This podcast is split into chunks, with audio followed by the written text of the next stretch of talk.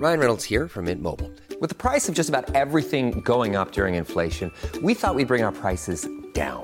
So to help us, we brought in a reverse auctioneer, which is apparently a thing. Mint Mobile unlimited premium wireless. Ready to get 30, 30, bit to get 30, bit to get 20, 20, 20, bit to get 20, 20, bit to get 15, 15, 15, 15 just 15 bucks a month. So, Give it a try at mintmobile.com slash switch. $45 upfront for three months plus taxes and fees. Promo rate for new customers for limited time. Unlimited more than 40 gigabytes per month. Slows. Full terms at mintmobile.com.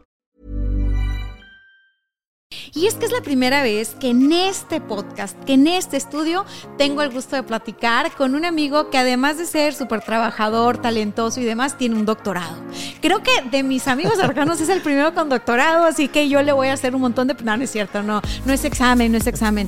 Pero te digo que es especial porque el tema que él domina, el tema en el que está creciendo a nivel profesional, es un tema que nos puede servir a todos, independientemente del tamaño de la empresa que tú tengas. Así que si tú tienes un negocio que va empezando, toma nota. Si tienes un negocio medianito que ya tiene un grupo de personas, toma nota. Y si tu empresa es grandota, mira, aquí te quiero hasta el final del episodio porque estoy segura que te vas a llevar muchísimo valor.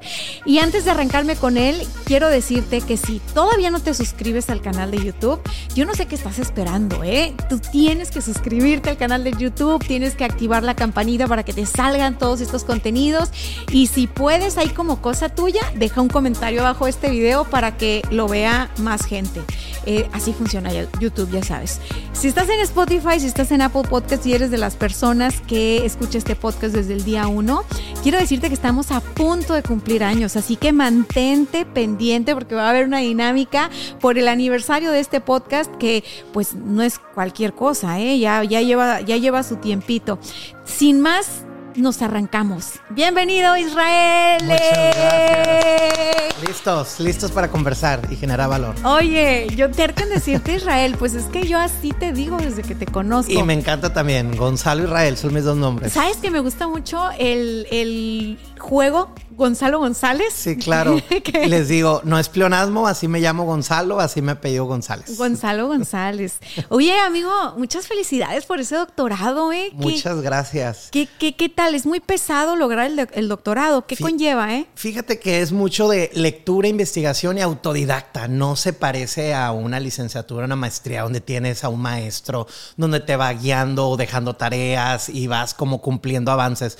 El doctorado, si no eres disciplinado y si no eres autodidacta, difícilmente, porque tienes revisión una vez al mes de tu investigación, cómo vas. Entonces, si te ocupaste todo el mes y no hiciste, pues ya los demás compañeros siguen avanzando su investigación, sus hallazgos, este, sus observaciones. Y la otra es mucho, además de leer, por supuesto, escribir, escribir, escribir, escribir, escribir.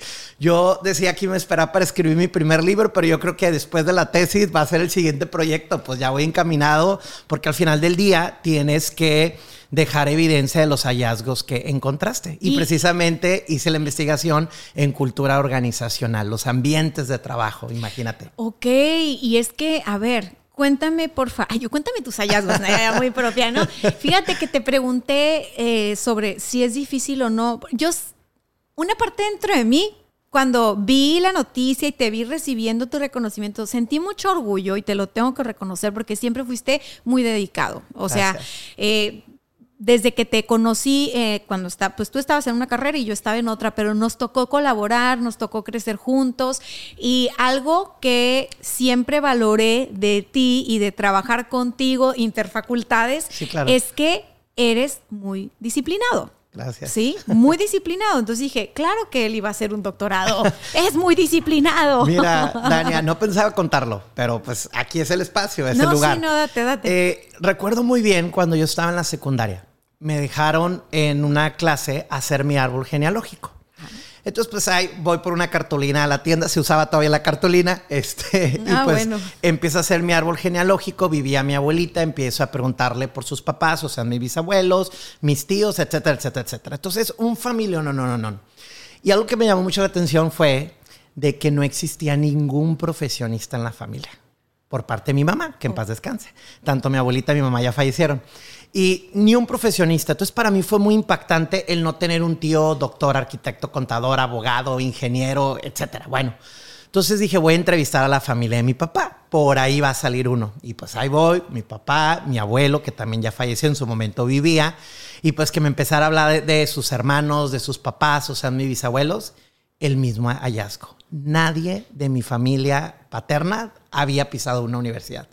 Para mí, digo, también eres adolescente, magnificas muchas cosas, ¿no? Entonces, para mí fue muy impactante, propositivamente hablando, el saber que en mi familia no había un profesionista. Recuerdo que ese día dije, yo voy a ser el primero.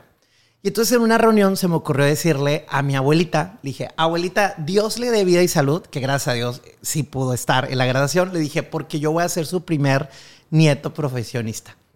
Y recuerdo muy bien que mi abuelita súper linda dice, sí, mi hijo, ojalá pueda estar y te voy a estar acompañando, yo sé que lo vas a lograr.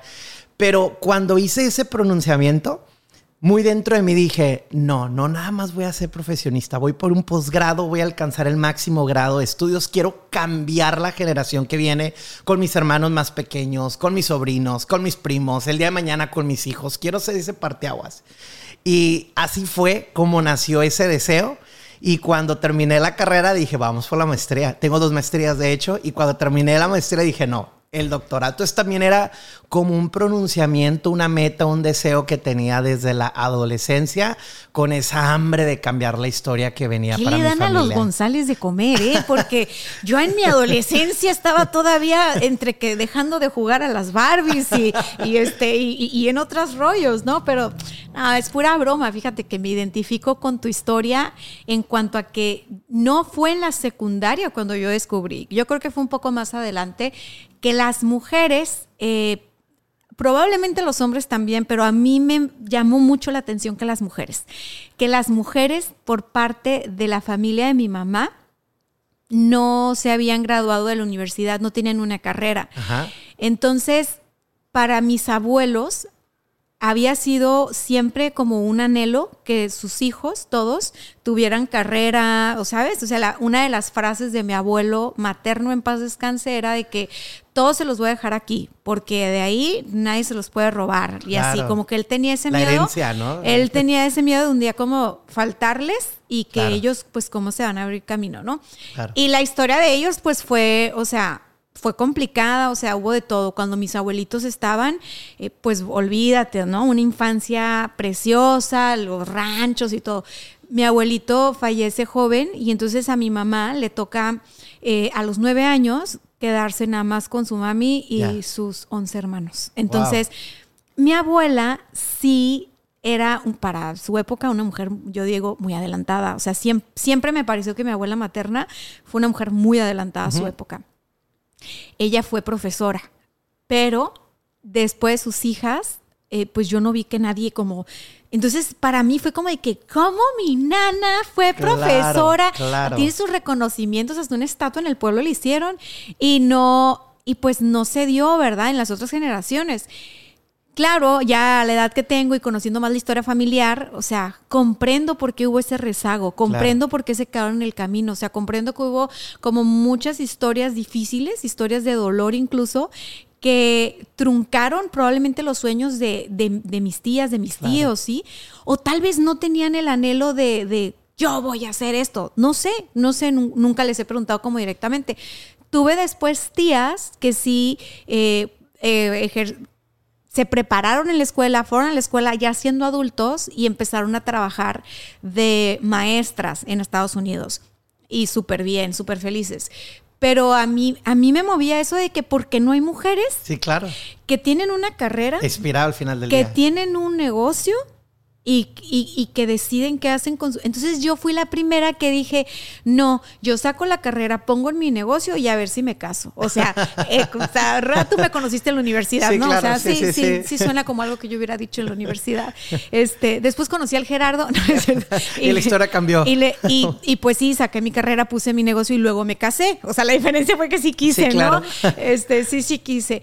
Pero siento esto, o sea, me llama la atención que tú estabas en la secundaria, o sea, Sí, que claro. estabas muy chiquito, adolescente, o sea, estabas muy chiquito. Sí, y algo que para mí fue muy impactante porque en su momento pues conversaba mucho con mi mamá. Y digo en su momento porque, repito, ya falleció. Este, y algo que ella me contaba mucho son las carencias con las que crecieron. Ajá. Y entonces entiendes un poquito estos contextos, ¿no? Digo, ahorita es bien fácil el que expresa, ay, el que es pobre es pobre porque quiere, pero espérame, hay No, contexto. No, no, no, no, no, yo no pienso eso. no. Ah, claro, No, no, yo pienso sé, eso. yo sé. Pero digo, hay contextos, ¿no? Y entonces de repente entiendes y dices, a ver, ¿quién fregados va a pensar en una universidad o le hace prepa secundaria cuando pues no hay ni qué comer? O sea, ¿quién va a pensar en un negocio cuando pues... Híjole, primero tienes que ver cómo vas a pagar la luz para que no te la corten o- Sí. o, cómo le haces para heredarte la ropa, pero resulta que ya la lleva cuatro manos puestas y ya no aguanta una más. O sea, entiendes un poco el contexto de donde dices, bueno, es que en su momento primera era supervivencia, o sea, Maslow no andaba tan erróneo cuando dijo, si Sí, primero oye, no come y sí, se o sea, viste Maslow y no duerme. tonto, ¿eh? sí, claro. O sea, si primero no come y se viste, pues no puede pensar en otros temas. Una vez, mira, híjole, no era el tema y ya está girando para allá, pero por algo alguien tiene que es. escuchar esto, yo Así creo. es. Alguien tiene que escuchar esto. Un día mi papá fue un hombre súper trabajador. Digo fue porque ya está jubilado, todavía vive y lo amo y le mando un saludo. Este, y súper trabajador, tan trabajador, Dania, que tenía un trabajo de lunes a domingo. O sea, él trabajaba de lunes a viernes aquí, sábado y domingo cruzaba la línea. Para los que no escuchan en otro lugar, es cruzar a Estados Unidos, aquí a un lado de la frontera de Tijuana. Y cruzaba y chambeaba ya sábado y domingo. Se regresaba el domingo la noche y aquí trabajaba otra vez de lunes a viernes. Se iba el viernes, sábado y domingo. Lunes a domingo de enero a diciembre.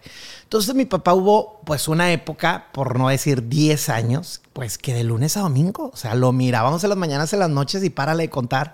Entonces un día mi papá, ya lo estoy balconeando, te amo, papá. Este, pues él como con este, no estuve 10 años 100% con ustedes, me perdí momentos, esto, no, no quiero ponerle un nombre, pero con este sentimiento, ¿no? Sí. Y yo le decía, a ver, papá, calma, o sea, nuestros logros son gracias a ti. Porque gracias a que yo no tenía que estar preocupado por qué iba a comer, yo sí pude pensar en hacer las tareas, en irme a la escuela. Gracias a que yo no estaba preocupado de pagar el agua y la luz o qué ropa nos íbamos a poner, yo sí pude aspirar, ¿sí? Mi mente, mi energía sí pudo estar sincronizada en otras metas, pues que quizás él en su momento, pues no pudo, ¿no? Y entonces yo le digo, mis logros son gracias a tus esfuerzos y sacrificios. No, pues terminamos llorando, imagínate. Claro. Pero, pero en ese reconocimiento de decir, a ver, son tiempos, son contextos distintos y a veces sí nos exigimos de más, no entendiendo que en su momento nuestros papás, nuestros abuelos y nuestros ancestros pues hicieron lo que pudieron con lo que tenían, ¿no? No, y a veces siendo joven y teniendo una madurez a lo mejor eh, pues no tan desarrollada, porque cuando somos adolescentes adolecemos, o sea, Sí, claro. ¿no? Y por algo fuimos amigos tantos años tú y yo, me Sí, proyecto en ese perfil de, de, de, de es que tenemos que hacerlo bien, ¿sí? O sea, esos niños que quieren hacerlo bien. Yo Sí, claro. tuve la primaria esta obsesión de 10 en la boleta porque si yo veía un 9, o sea, era como, no, o sea, se me arruinó, pues, o sea, para mí era 10, 10, 10, 10, 10. Sí, claro. Y muy como competitiva y como buscando siempre el- darles a mis papás y destacar y competir y, y, pues era niña, ¿no? o sea, claro. pero al mismo tiempo ahora me pongo a pensar y digo, esto que mencionas, ¿no? Justamente los contextos, por ejemplo, en claro. el mío, a lo mejor sí tenían que comer eh, mi mamá y mis tíos, pero estaban lidiando con el duelo de la pérdida de un papá. Claro. Sí, que era to- o sea, no es que nada más me lo platicaron ellos. Yo fui al pueblo de mi mamá ya grande, porque mi mamá siempre contaba estas historias de cuando era niña y que el cerro y que el no sé qué. Y entonces, tipo, para mí era un poco como visitar un set de, tele, de, de películas, Ajá, porque ajá. crecí con las historias de mi mamá. Y fui a grande, o sea, fui como en la etapa de la universidad, o sea, fui cuando niña al año, dos años, Sí, y luego claro. ya volví con mi mamá a mis veintitantos. Y Gonzalo, recorrer esos callejoncitos de los que mi mamá me hablaba, ver a los viejitos del pueblo. O sea, una, una señora que me impresionó fue una que no veía ya, cieguita. Entonces, ella había trabajado muchos años en la casa de mis abuelos. ¿No? Y incluso había sido niñera de mi mamá y de sus hermanas. Porque como eran 12, ahí era por camadas, haz de cuenta, ¿no? Era como que mi mamá se juntaba con otros tres más o menos de su edad y Sí, luego claro. así otros y así, ¿no? Como que de a cuatro, yo creo. Y entonces mi abuelita siempre como que generó mucho, mucha oportunidad de trabajar o con ella o en su tienda o así, porque pues obviamente con tanto chamaco Sí, sí, sí. necesitas una, ahora le decimos red de apoyo, suena muy bonito, ¿ah? pero pues quien te eche la mano. Claro. Y, y entonces esta viejita, cuando yo voy y no sé qué, y, y me le escapé a mi mamá, porque dije, si voy con mi mamá acá a las casas y a todo, pues me van a contar puras cosas porque pues está ella ahí, ¿no? Sí, claro. Así como que yo quería... Re- remembranzas, ¿te No, como acuerdas? que yo quería descubrir la verdad, ¿no? Eras adolescente universitaria. Este, bueno, ya ni tan adolescente ahí. Entonces me escapo, doy con esa casa porque estás hablando de que son estos pueblitos, de que la cancha de básquet, la iglesia, la escuela, las casas alrededor, Sí, ¿no? sí, sí. Saludos a Mulato Sonora. ¡mua! De allá viene mi familia. Entonces, la señora, eh, yo, hola, no sé qué, y me, pues ya sabes, los viejecitos siempre sí, quieren sí. platicar, ¿verdad? Y pues ya me conoces a mí, yo también. Empiezo Le a platicar. batallamos un poco, ¿no? Creo. Empiezo a platicar con ella y me dice, ¿tú, quién, e- ¿tú de quién eres? Ajá. Allá se usa mucho de quién eres. Pues así nacen los apellidos, ¿no? O sea, González, el Pues, hijo de Gonzalo. me agarra ese- la cara la señora, a ver, a ver, déjame ver. Me No. agarra la cara, güey. O sea, neta que yo así de, te cuento y me impresionó. No quiero llorar, eh, voy a respirar un chorro. Y me dice, tú eres de Pedro Hurtado, mi abuelo, al que no conocí, que se murió cuando mi mamá, Wow. nueve años. Y de Rebequita, ay, no, no me digas, tú eres hija de la... Y empieza la señora a acordarse, ¿no? Y me dice de una tía, y yo no, de esa no. Y luego me dice, ay, no, tú eres de la Dianita. No, no, no, no, yo qué cosa. O Claro. sea, tocándome la cara supo que yo era yo de ellos. Sí, sí, y yo sí, ¿qué, claro. ¿qué brujería es esta? O sea, entonces ya me siento a platicar con ella y ella me empieza a contar muchas historias Claro. de mis abuelos, de que a mis abuelos los habían querido mucho, de que mi- mis abuelos ayudaron mucho ahí en el pueblo, porque mi, mi abuelo fue la típica historia que se va del pueblo de niño porque él se quedó huérfano de mamá y después de papá y crece en Estados Unidos en un internado, ta, ta, ta, se supera, regresa al pueblo del que había sido y él ahí quiere como comprar la casa que era de su mamá, este, no, o sea, Sí, sí, se- sí. terminó de alcalde del pueblo, pues con eso te digo todo. Entonces sí lo conocían y a mí me, me hizo mucho ruido como de que, ¿por qué nadie logró lo que él quería? Su anhelo Claro. era saquen una carrera, o sea, Claro. sean independientes. Entonces yo me fui de esa visita como con la misión de, yo lo voy a hacer. El legado, sí, claro. Yo voy a hacer eso, o sea, porque yo soy hurtado y no sé qué. Entonces era mi herencia, la llevo en la sangre. Y un día bajándome de un avión, le digo, ma, ya le cumplí a mi abuelo, porque él decía que las mujeres, en aquel tiempo todo el tema era súper machista y era como que los hombres iban a la universidad, las sí, mujeres todavía no. hay estragos, imagínate. No, pero en aquel tiempo él quería que sus hijas, todas, Claro. órale, a la universidad, váyanse a la universidad y las sacaban del pueblo chiquitas. Y ahí es a donde voy del contexto. Sí, sí, sí. Terminaban la primaria y entonces los mandaban a la ciudad donde estaba la abuela de mi mamá y ahí se quedaban para poder entrar al colegio y entonces a estudiar. O sea, ahí la verdad que mi familia descubrí que es una red de apoyo entre todos muy fuerte desde mis ancestros para que se lograra sacar la carrera.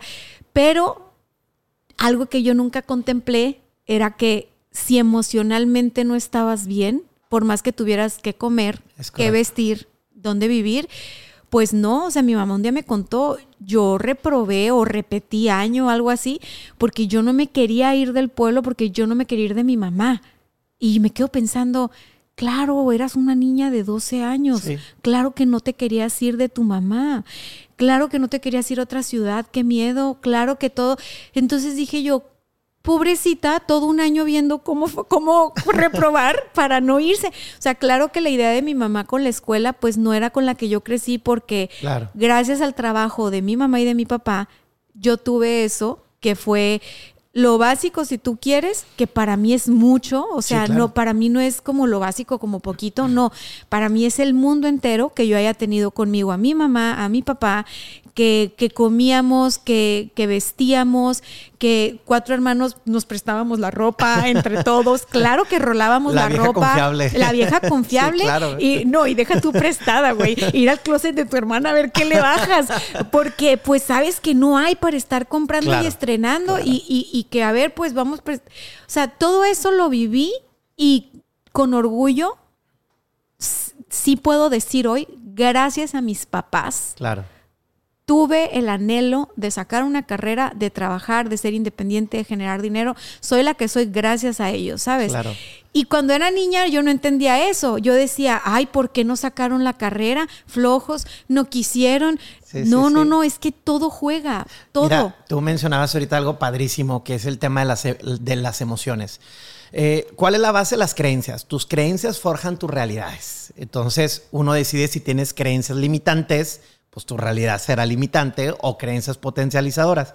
Y segundo, es un tema de emociones. Al final del día, el ser humano somos energía y en la medida que estás energizado, es ese impulso, esa motivación, esa disciplina, esas ganas de hacerlo. Y en la medida que te falta esa energía, te falta esa motivación, pues evidentemente, pues arrancas con todas las ganas, pero a vuelta de eh, la segunda vuelta, pues te detienes, abandonas, procrastinas, etcétera, etcétera. Entonces, final del día es cuidar mucho la calidad de nuestras creencias, porque yo creo que de ahí emana esa fuerza, esa energía que te va a impulsar para lograr tus metas. Digo, ahorita nos enfocamos mucho a lo mejor en una meta profesional, pero pues no es tan distante en cualquier otra meta. O sea, aplica en tu negocio, aplica en tu proyecto, aplica en tu libro, aplica en tu sueño, aplica este, pues eh, a lo que te dediques y al final del día lo que quieras hacer, ¿no? Somos emociones, somos pues, emociones. Y, y- y está muy padre lo que dices de las creencias limitantes o potencializadoras, porque al final del día,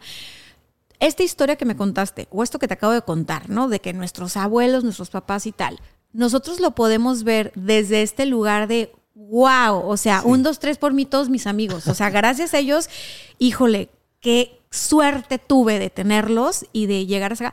O podemos verlo como, híjole, no, es que yo vengo de una familia donde, Es correcto. ¿no? Entonces, Para autojustificarte, ¿no? no, y para que te dé para abajo. Sí, claro. Sí, Sí, o sí, sea, no es que todas las carencias que hubo, todo lo que faltó, no, hombre, es que entonces el diálogo interno es una herramienta poderosísima que te ayuda a construirte o a destruirte, Claro. a llevarte lejísimos o a dejarte estancado, porque al final del día pues es una narrativa que tú te cuentas, o sea, Claro. tú lo viviste, pero tú lo interpretas. Es correcto. Si tú hablas con tus hermanos, tienen otra interpretación de lo que se vivió en la misma familia, ¿no? Completamente. Entonces, me gusta dónde va la conversación, porque entrando en el tema del desarrollo organizacional, al final del día, una empresa, desde mi, desde mi perspectiva, es exitosa, logra crecer o trascender por la suma de todos los involucrados, ¿no?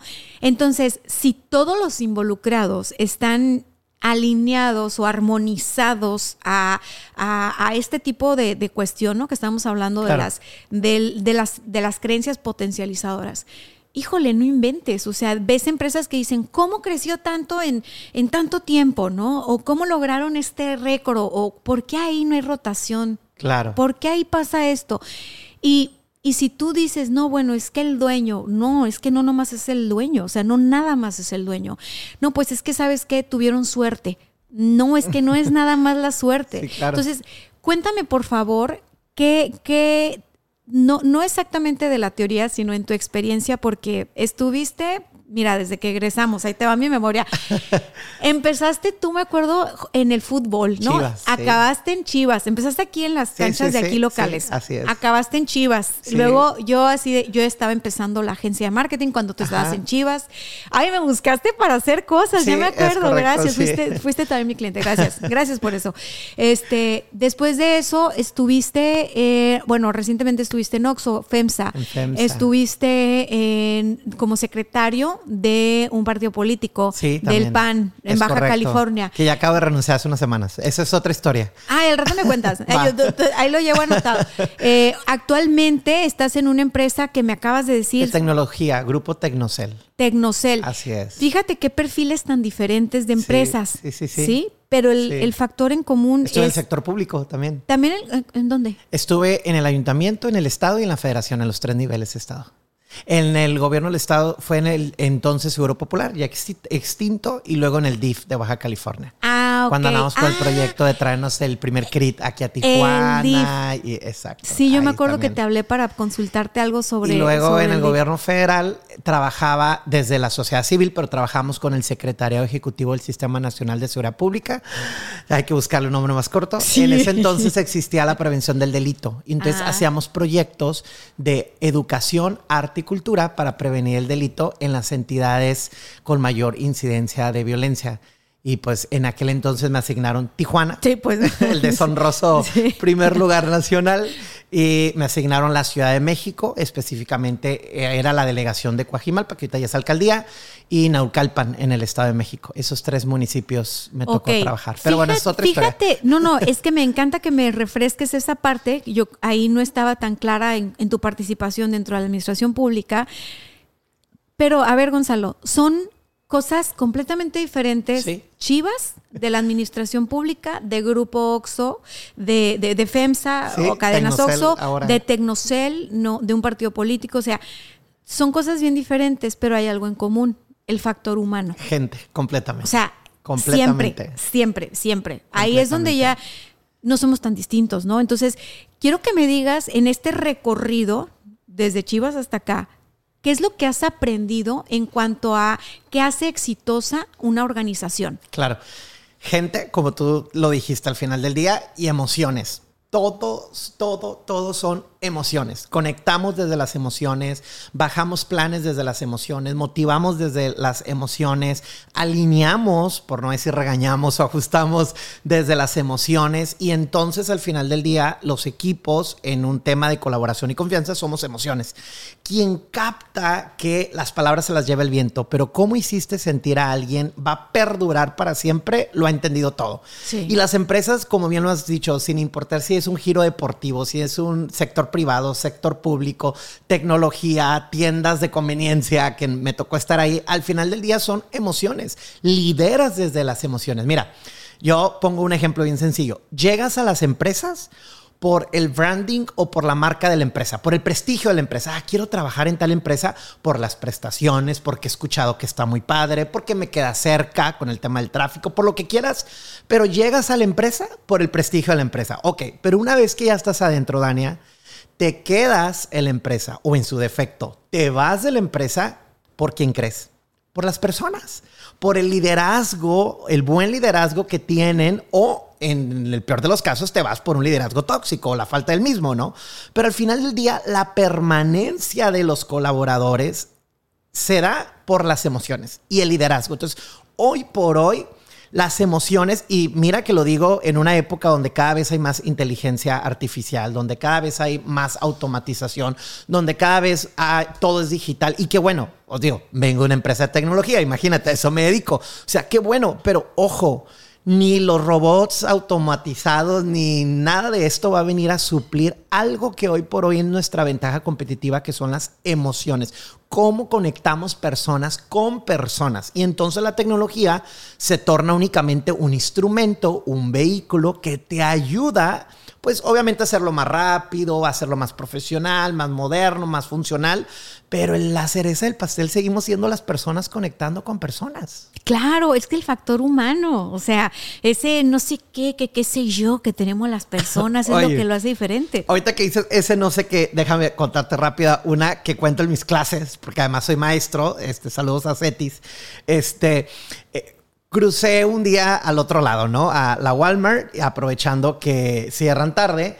Y entonces, este, pues ya, total de que eh, dije, pues no hay fila para cruzar a Estados Unidos. Digo, los que nos escuchan de otros lugares, a veces hacemos 3, 4 horas para cruzar. Entonces ese día crucé en 10 minutos. No había fila porque ya era noche. Hago mis compras. A la hora de formarme a pagar, había un filonón como de 25 personas. Y yo, oye, vaya yo a creer que voy a hacer más fila para pagar el mandado que para cruzar la frontera. Ay, no, es que sí me Eh, ha pasado, ¿eh? Entonces Ah. dije, voy a ir a estas cajas de autocobro, ¿no? Que es el robotcito que te saluda muy amable y el robot, hola, buenas noches, bienvenido a Walmart. Y pues ya le pagué, me autocobré y yo de broma le contesté al robot, hola, buenas noches, aunque obviamente se que no me está contestando, no me está escuchando, perdón. Me cobré y todo y muy educado el robot porque así los programan. Muchas gracias, vuelva pronto. Y yo, gracias, nos vemos. Yo contestando, cualquiera que me escuchó a decir, este está loco. Pero bueno, A la siguiente semana regresé. Sí está. porque quería cambiar un producto, ¿no? Y me llamó mucho la atención que en uno de los pasillos andaba como una especie de robotcito escáner, no tripulado. Pues ahí voy yo, ¿no? Al final del día curioso, voy, me le paro enfrente, se detiene, me le alejo, sigue caminando, tiene un sensor, obviamente, y ya en apariencia no hacía otra cosa más que estar escaneando. Sigo caminando, me encuentro un empleado porque a esas horas pues ya está muy difícil encontrarte a alguien, ¿no? Me encuentro un empleado y le digo, oye, ¿qué onda con el Wally que anda allá en el pasillo 8? Suelta la carcajada. Dice, ¿ya lo bautizaste con el Wally? Y me dice, mira, el Wally está haciendo, así como tú le llamas, está haciendo dos cosas. Inventario. Uno, exacto. Dice, de entrada está escaneando para ver si hay productos que no corresponde a este pasillo. Típico cliente que agarra algo, se arrepiente y ya no lo va a regresar a su lugar. Ahí lo deja, que lo acomoden ellos. Dice, entonces a mí me genera un reporte donde ya no ando como loco por toda la Walmart buscando productos que no correspondan a ese pasillo. Me dice, oye, Gonzalo, ve al pasillo 3, al 8 y al 11. Listo. O sea, te ahorro tiempo, eres eficiente y requieren tu intervención de esos tres pasillos. Y segundo, como comentas, tema de inventario, dónde falta producto, ¿no? Y dónde se requiere la intervención nuevamente. Entonces, cuando venía dije, ah, caray. O sea, ahora resulta que ya no hay personas como acá que van con un carrito y van echándole todo tipo de producto y del mandado para acomodarlo. Ahora lo hace un robot. Ahora resulta que en ciertos horarios ya no contratan cajeros, pues si traes prisa, pues autocóbrate, ¿no? Ahí está la computadora. Ahora resulta, y así me comencé a cuestionar cómo ciertos puestos, y hago mucho énfasis en los ciertos, ciertos puestos ya están siendo sustituidos por, eh, este, Inteligencia. por inteligencia este, artificial o por robotización o por digitalización. Cada vez esto va a ser más común, pero hay un factor de diferencia, las emociones. O sea, en efecto, aunque yo le contesté las buenas noches y las gracias a la máquina, yo sabía que no me estaba escuchando.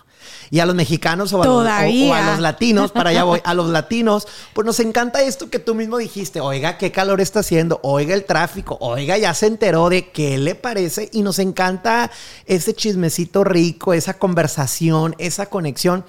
Y entonces yo concluyo esta parte con una pregunta. A ver, si nuestro factor de diferenciación son las emociones, ¿no crees que sería un error no ser inteligente con ellos? No aprenderlas, ¿sí? No autogestionarlas, no reeducarnos en un tema de cómo nos comunicamos, de cómo conectamos.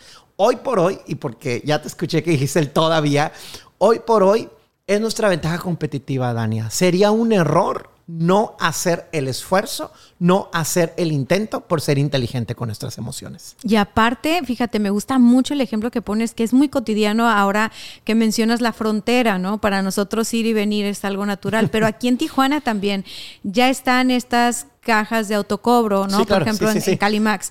Y Hasta al- un robotcito que te anda guiando y ayudando. al allá. final del día, o sea, mira, vamos a verlo de muchos ángulos. En este momento el diferenciador siguen siendo las emociones, Sí, ¿no? claro. Estoy de acuerdo contigo.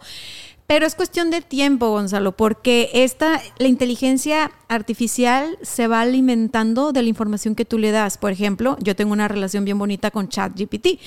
Y muchos de los trabajos que hacíamos en la agencia, ¿no? En la agencia llegamos a tener puestos de tú eres el que escribe, tú eres copywriter y ya, ¿no? No es que Claro. diseñas, no que teníamos al copy, ¿no? Y teníamos al otro, y teníamos al otro. Yo eso ya lo hago todo solita en claro. ChatGPT, ¿no? Sí, o sea, claro. yo ya no necesito un copywriter porque le metes los prompts o le metes las indicaciones y te hace una genialidad, una pieza preciosa. Sí, claro. Incluso el guion de lo que vas a grabar, incluso el diseño, porque también, o sea, todo lo que hacía con personas en una agencia de marketing digital, con especialistas, Sí, claro. ya lo estoy haciendo con tecnología. Ahora, ¿qué es el, el, el, como, ¿cómo te diré? Para mí lo más bonito sería poder delegarle ese trabajo a otra persona Claro. que domine la herramienta de ChatGPT. ¿Sí? O Sí, sea, sí, sí. una persona que sea, ok, yo quiero hablar contigo, Gonzalo, y te voy a decir, esto es lo que vamos a vender, esto es lo que estamos promocionando, este es el anuncio. O sea, estos son los objetivos, este es el mercado meta, pero entiéndete con ChatGPT, porque ChatGPT te va a generar Sí, cuatro campañas en lo que tú haces una, y entonces no es que quiero que le huyas a la tecnología, sino más bien quiero que con tu inteligencia domines esa tecnología. Es correcto. Que tú la uses para que la tecnología trabaje para ti y no al revés. Y algo que yo noté mucho, por lo menos en la industria en la que estoy, es que hubo de dos sopas. Hubo los que dijeron, esto es lo que es, vamos, te amo, Claro. o no, no puede ser, nos están desplazando, no sé qué, no, es que yo sí, o sea, casi, casi de que Sí, claro. orgánico, gluten free, hecho a mano, de manera artesanal, Buchi la tecnología. Aunque me tarde una semana más. Entonces tú dices, no, porque el, el tiempo es algo que valoramos mucho. Y la verdad es de que la te- yo les digo, mira, vean la, la inteligencia artificial como este hack para ahorrar tiempo. Claro. ¿No?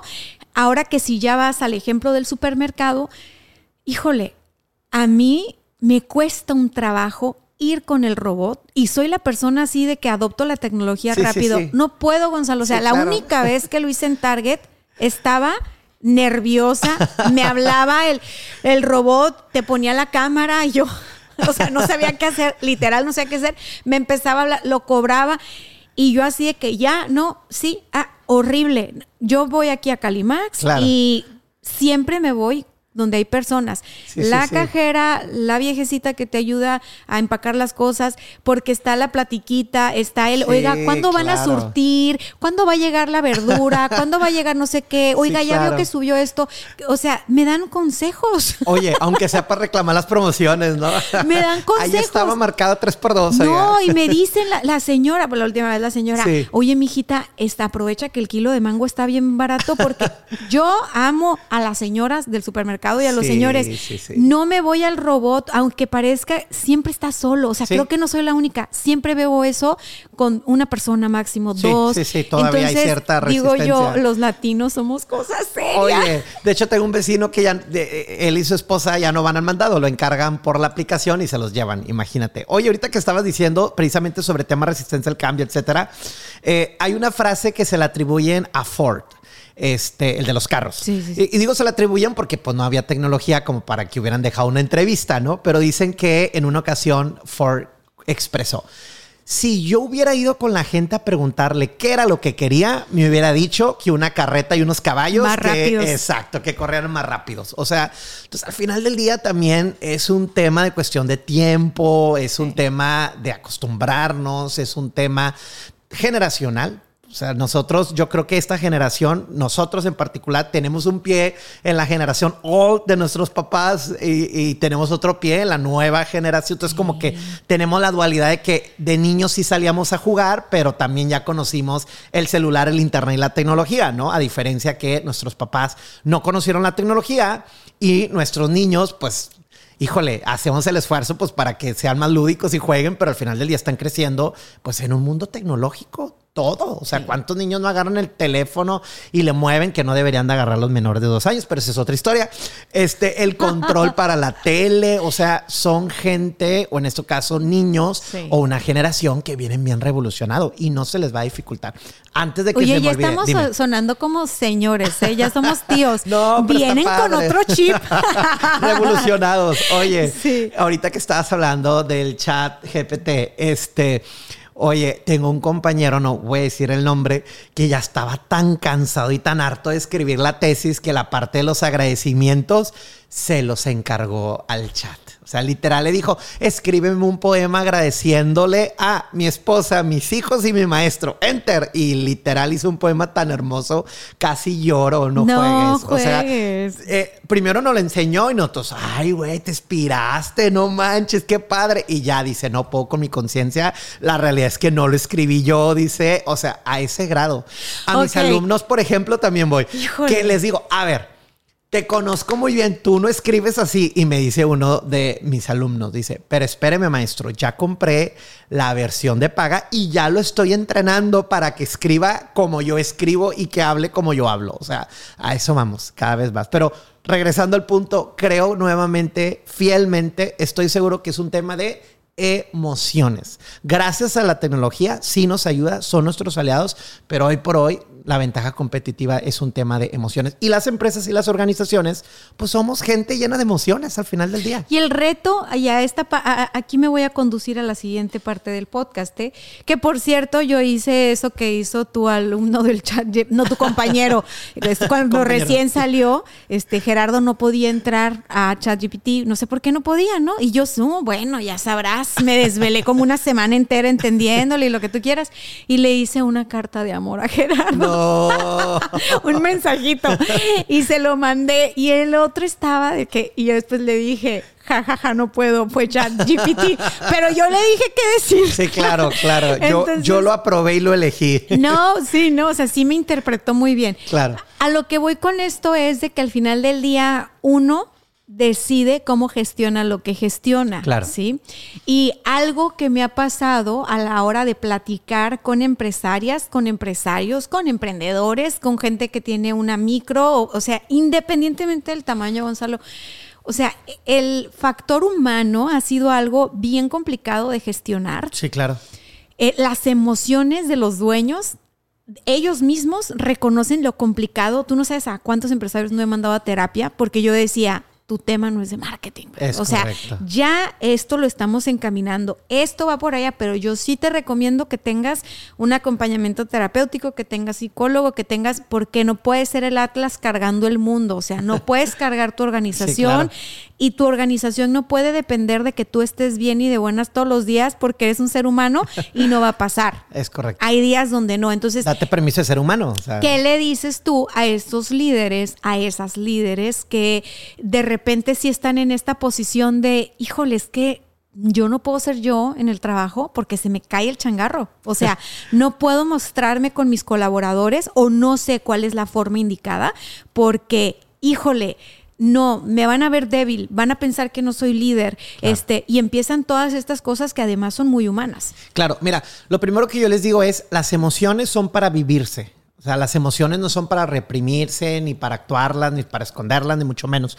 Entonces, yo creo que puedes liderar siendo tú lo primero que les digo es la esencia de ser tú. Nada más que vas distinguiendo. O sea, obviamente, si pongo en una balanza las competencias estratégicas, técnicas del puesto versus las competencias blandas o las competencias de liderazgo, pues bueno, eh, si llegas con la gente operativa, pues claro que va a ser más importante las competencias técnicas este, funcionales, ¿no? De, de su puesto. Pero los líderes digo, no, espérame, es que tu chamba está en conectar con las funciones y tu trabajo no es que te metas a hacer el trabajo, es hacer que los demás, sí, hagan el trabajo. Y ahí es donde entra la conexión con tus gerentes, con tus jefes de departamento, con tus supervisores. Y si el líder no entiende que en la medida que él esté bien, conecta con los demás, fluye con los demás, difícilmente, únicamente, pues se va a ir al otro extremo, ¿no? Tú hablabas ahorita del estrés y de no cargar el Atlas que me encargó, que me encantó tu ejemplo, lo voy a replicar. Este, porque al final del día, ¿cómo te estás conectando? En estrés, en presión, en puntos críticos, en gritos, en coraje, en... Voy a omitir el nombre, pero una vez salí de una organización porque el líder en una reunión se puso a gritar y a humillar literalmente a un colaborador. Y le dije, yo así no juego. Con permiso, me encanta la empresa, me encanta esto, pero no me encanta el liderazgo tan tóxico que se está generando. ¿Cómo defines el liderazgo tóxico en una organización? Sí, claro, cuando te regañan delante de todos, por ejemplo. O sea, eso es tóxico. ¿Cuántas veces no hemos escuchado la frase? Se eh, aplaude, se reconoce en público y se regaña. Digo, no es regañar, es alinear, pero bueno, para ejemplificar, ¿no? Eh, se alinea al, este, pues en privado, ¿no? Estas conversaciones uno a uno, porque cuidas la dignidad de la persona. O sea, tú puedes exigir, sí, pero eso no te da derecho a insultar, no te da derecho a humillar, no te da derecho a tontear, para no decirlo con otra palabra. Este, entonces, son comportamientos tóxicos que, que te llevas a la organización en donde crees que tú eres dueño de la verdad absoluta y entonces no escuchas las voces o las propuestas de los demás, que ahora son las que usted me diga, jefe. O sea, eso es muy tóxico, ¿no? En donde no puedas escuchar puntos de vista distintos. Es más, donde la gente no sienta la libertad de ser ellos, donde la gente no sienta la libertad de poder opinar o de poder dar otro punto de vista distinto al del jefe. O es más, donde no te sientas con el derecho de equivocarte, de ser humano y de no siempre estar bien. Eso es Ahora, un ahí me, estás, tóxico. ahí me estás llevando al colaborador. O sea, Sí, porque claro. también el colaborador puede no sentirse en todo eso y no porque el líder sea o no sea, sino porque trae sus temas a trabajar. Completamente. Entonces, a mí me gustaría que separáramos una cosa de la otra para que la audiencia pueda decir, ok, me voy a hacer este autodiagnóstico Sí, claro. express para decir, ok, estoy cayendo en un liderazgo tóxico o no, ¿no? Y la otra, los colaboradores Sí, que claro. puedan decir, ok, estoy cayendo en un en, en- en Va. trabajar, ¿va? Entonces vámonos primero, vámonos. Primero sobre liderazgo. sí, Mira, diagnóstico de toxicidad Sí, líder. Mira, hay una estadística que me encanta a manera de contexto, que salió el año pasado, 2022, que dice que solamente 4 de 10 colaboradores confían en su líder, ¿sí? En el momento de una crisis laboral. Y entonces vamos a orientarlo como pediste hacia el líder. ¿Quién soy yo para mi colaborador? O sea, a ver, en un momento de crisis, ¿cómo le hablo? ¿Soy permisivo de que o, de que no? Eh, ¿Le brindo la confianza y el respaldo o soy el que explota y ahí me agarro repartiendo culpas? O sea, vulnerarte. A ver, en un momento de crisis, ¿quién soy? ¿Qué palabras recibe? ¿Qué comportamiento recibes? ¿Estoy o no estoy o cómo estoy? Porque ¿cuántos líder- líderes hay de no es mi problema, es tuyo y salen corriendo? No, y te Y- dicen, a mí no me digas cómo no, Claro, dime cómo sí. a diferencia de- Sin dar herramientas. Sí, ¿verdad? claro. A diferencia de, oye, a ver, tenemos una situación, vamos resolviéndolo juntos. ¿En qué te ayudo? ¿Qué requieres de mí? Te acompaño. Y muchas veces el mismo colabora- colaborador eh, va a encontrar la respuesta, pero en la medida que tus diálogos como líder sea, estoy contigo, te acompaño, entiendo, vamos a resolverlo, ¿qué hay que hacer? Son diálogos que generan dos cosas, colaboración y confianza. Entonces, el primer diagnóstico es qué le estoy generando al equipo. Mira, los líderes tenemos la facultad de generar ambientes. Pongo un ejemplo. Llega y luego, luego le preguntas a la secretaria, al asistente o al que esté más cerca de la oficina del jefe, oye, ¿viene de buenas? Sí, ahorita es cuando, ¿no? Y la oficina se pone de buenas. O te dicen, viene de malas, ni te la acerques. Tú como líder generas un ambiente de tensión, no le hables, no le digas, no hagas. Y muchas veces no quieres reportar una posible incidencia porque como ya está enojado, sabes que va a explotar. Vas, entonces es vulnerarte y decir, ¿qué está recibiendo mi equipo de mí? ¿Cómo les hablo? ¿Cómo trabajo? ¿Cómo los acompaño? ¿Cómo les ayudo? O sea, ¿quién eres para tu equipo de confianza? Y luego empiezo a hacer ciertas preguntas claves. Por ejemplo, les pregunto, a ver, ¿cuándo fue la última vez que tuviste una reunión uno a uno con tus colaboradores como parte de un ritual de la cultura de la empresa? Hoy quiero platicar cómo te sientes, te quiero escuchar y que tú también como líder estés dispuesta a recibir retro. Porque luego está bien padre la jerarquía, donde yo soy tu jefe y yo sí te digo, te alineo, te exijo, te, te doy retro y todo, pero ¿en qué momento abres el espacio? en donde, a ver, la carretera tiene doble sentido, de aquí para allá y de allá para acá. Pero otra vez, estás generando ese ambiente de confianza, de colaboración, en donde le dices, ¿qué te gustaría que pudiéramos mejorar? ¿Qué te gustaría que pudiéramos cambiar? ¿Qué te gustaría que conectáramos más o que trabajáramos más? Y entonces, aprender a callar. Porque a los líderes por naturaleza nos encanta hablar y ser escuchados, pero también guardar silencio y poder escuchar estos retros de nuestros colaboradores. Sabes, Dania, me encanta a mí mucho asesorar, sobre todo pymes. Digo, igual, ya a estas alturas estoy en corporativos y esto, pero las pymes, hay una pasión en las pymes por las historias familiares, cultura del esfuerzo, etcétera, etcétera, etcétera. Sigo conectando mucho mi parte emocional con ello. Y muchas de estas empresas dicen, no, pues espérame, estoy tan ocupado en la operación en el día a día que no me he dado tiempo de generar estos espacios uno a uno con los colaboradores. Es más, me regreso tantito, tit, tit, tit, tit, tit, tit. ni siquiera alinear expectativas. ¿En qué momento tú le hiciste saber, porque adivinos no somos, qué esperas del colaborador?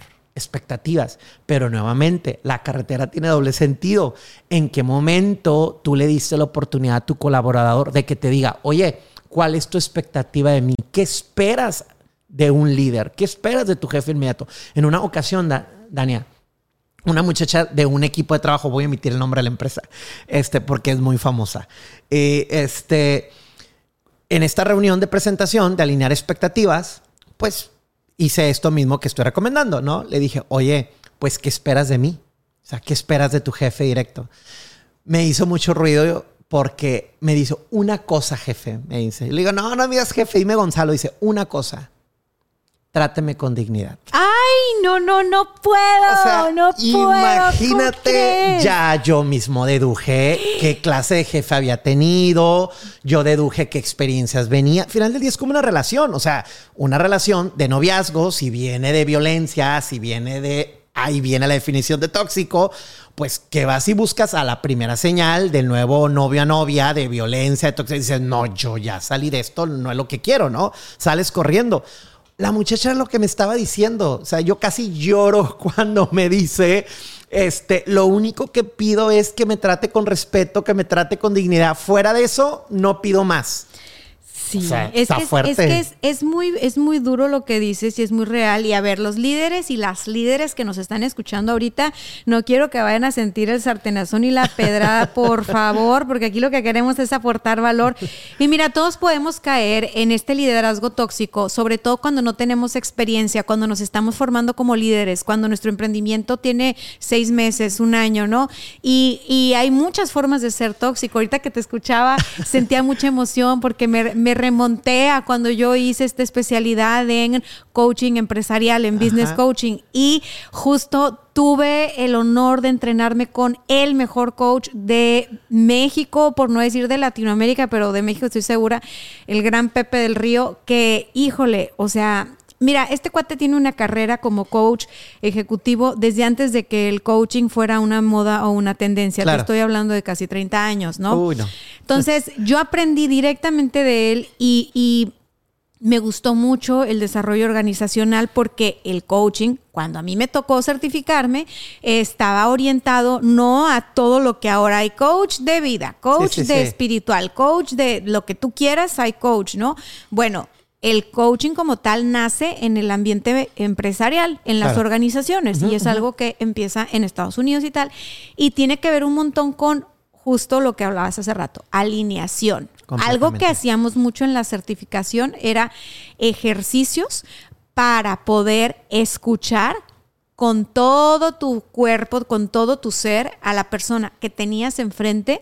Y para poder, eh, me acuerdo mucho cuando nos explicaron el tema de la fenomenología, digo mal el nombre, pero es el no lo veas desde ti, aprende a ver al otro lo que es, lo que hay, lo que trae, sin ponerle un juicio, sin ponerle Así una es. etiqueta. En apertura. Sin estar esperando, ¿no? Porque hay gente que te está preguntando algo, esperando una respuesta o esperando a que te calles para seguir hablando. Entonces, lo que tú me dices me remonta mucho a este proyecto, a este tema de el escuchar a profundidad con todos tus sentidos, el no asumir, el ir más allá de lo evidente. Digo, para mí todo ese mundo era muy novedoso porque yo tenía con la agencia cinco años, entonces yo estaba muy jovencita, imagínate. claro. Y todos mis compañeros de la certificación eran gerentes de recursos humanos Ya. de aquí de Tijuana. Sí, claro. Entonces los casos que ponían me suenan a esto que me estás contando. y el chismecito se ponía sabroso, Sí, ¿no claro. cierto? Eh, entonces para mí era muy padre poder decir, mira, ustedes me están hablando de empresas bien grandes, pero yo lo veo con mis clientes, que todos son pymes, ¿no? En aquel momento. familiares muchos. Y, y muchos de empresas familiares. Y sucede que al no tener una estructura, no voy a hablarte del organigrama y no, una estructura, es decir, un plan sencillito de cómo voy a, a llevar a mi empresa, independientemente del tamaño que sea. Como no hay un plan, todo es improvisación. Y cuando deriva. es improvisación, te agarra a tu suerte. Sí, claro. Si ese día chocaste antes de llegar a la empresa, si ese día, es, porque insisto, somos humanos, no estoy juzgando aquí a ningún líder. Yo los comprendo si llegan a su trabajo eh, mentando madres. Yo los comprendo porque soy humana y sé que viven un montón de situaciones. Claro. Pero no tiene por qué ser así. No, no tiene por qué ser que el empresario, la empresaria, que el líder llegue a su negocio con miedo de que le van a sacar la vuelta, porque esa es otra. Ellos mismos se empiezan a dar cuenta Sí, claro. que les van a sacar la vuelta. Ellos mismos se dan cuenta como que están hablando de mí a mis espaldas. Ellos mismos se dan cuenta. Entonces, bueno, si tú en tu negocio te has percatado que tu gente te saca la vuelta, no te cuenta cuando se equivoca, no te cuenta cuando está pasando algo en la empresa, lo tratan de tapar y solucionar antes de decirte a ti, ¿no? Si está, es- hay necesidades y no te las informan, ¿sí? Ya no nada más que esté pasando algo malo, hay necesidades y no te las informan.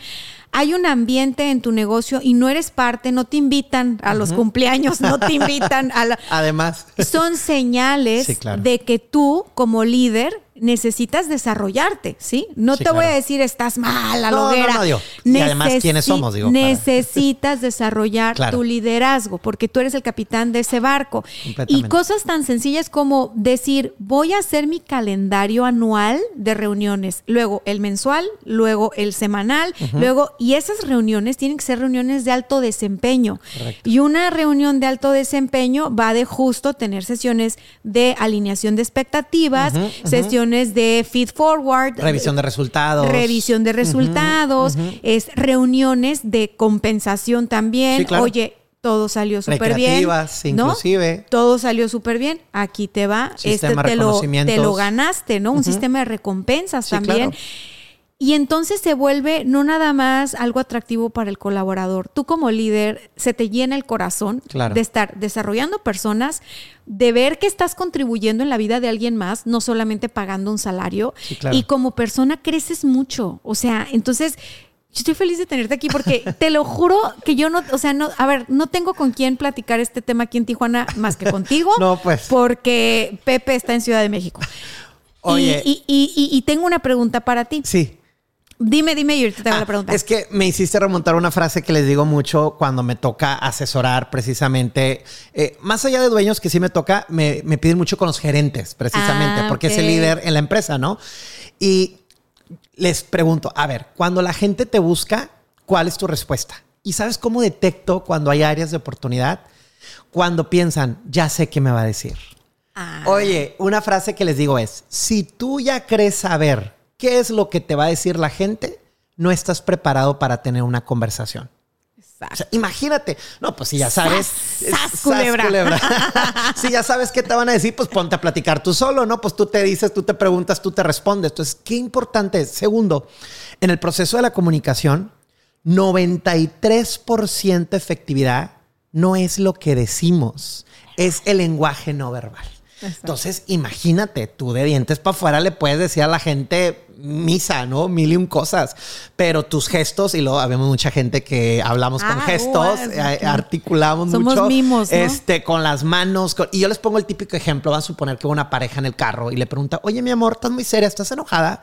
Y ella le responde, no, no estoy enojada. Le digo, a ver, ¿le creyeron? Pues no. Es más, te va mal si le crees, ¿no? Sí. O sea, no, porque su lenguaje, su tono de voz, y si van en el carro hasta se voltea hacia la ventana, ¿no? Para, para que sienta el desprecio de mi mirada, pero porque en su lenguaje no verbal está transmitiendo la verdadera esencia de lo que quiere decir.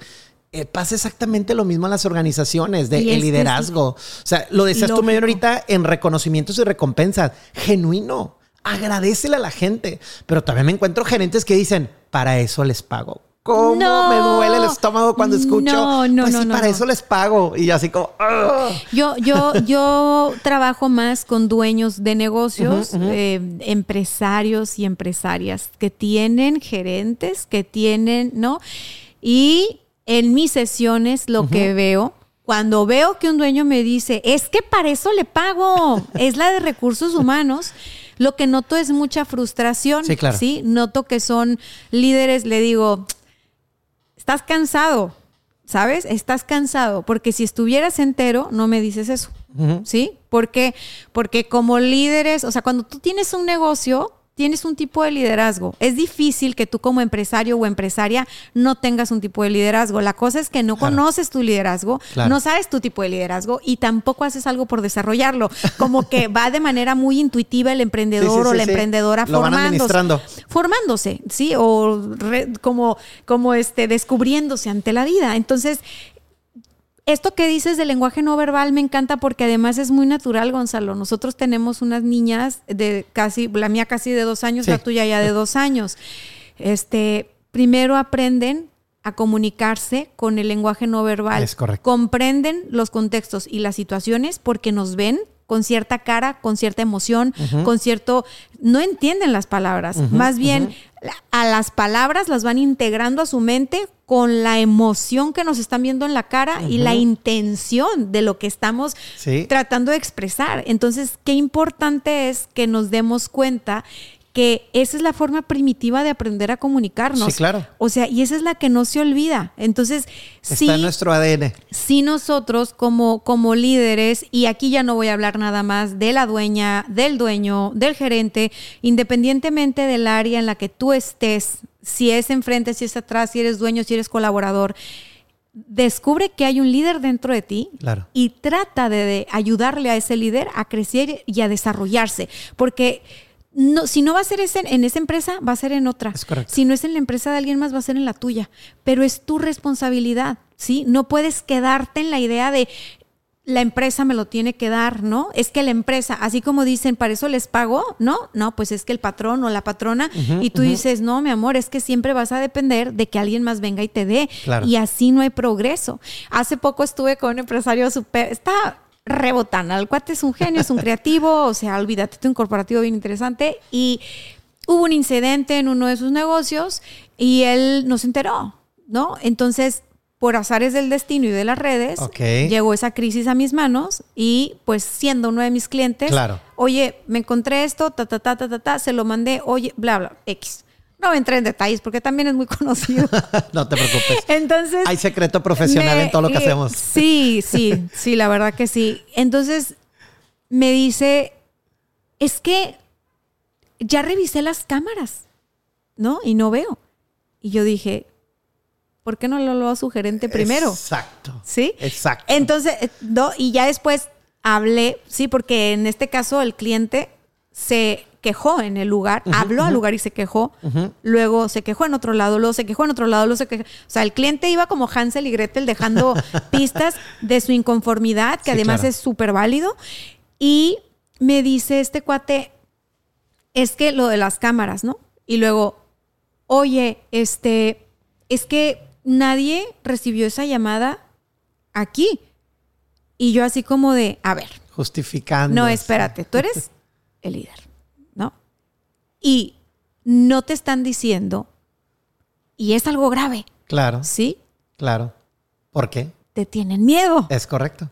que no es lo mismo que respeto. Es correcto. ¿Sí? también. Entonces nos podemos dorar la píldora y decir, no, es que a mí me quieren mucho porque los ayudo mucho. El, no, crees que te quieren, güey. Claro. Pero si te quieren, te cuidan el negocio. y si te cuidan el negocio, te dicen, está pasando esto, así, así, así, así. O tengo otras eh, clientas que descubren que sus tienen un colaborador ¿no? que les ha estado robando y robando y robando y robando y robando.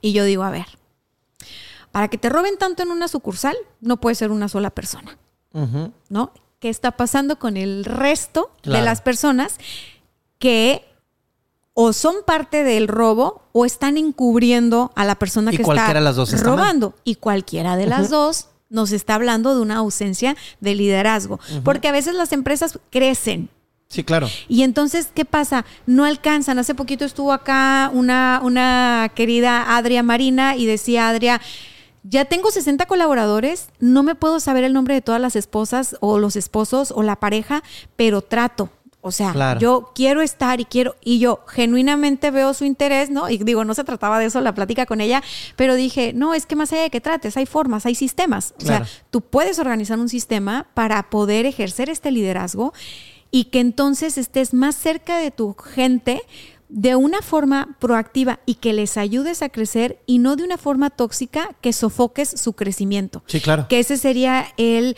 eh, estar encima como cuchillito de palo en mala onda, picándoles la costilla porque no han logrado X, Y o Z, ¿no? O sea, creo que todo tiene que ver con el acercamiento y el enfoque, Claro. el, el approach. Y para esto te quiero preguntar lo siguiente.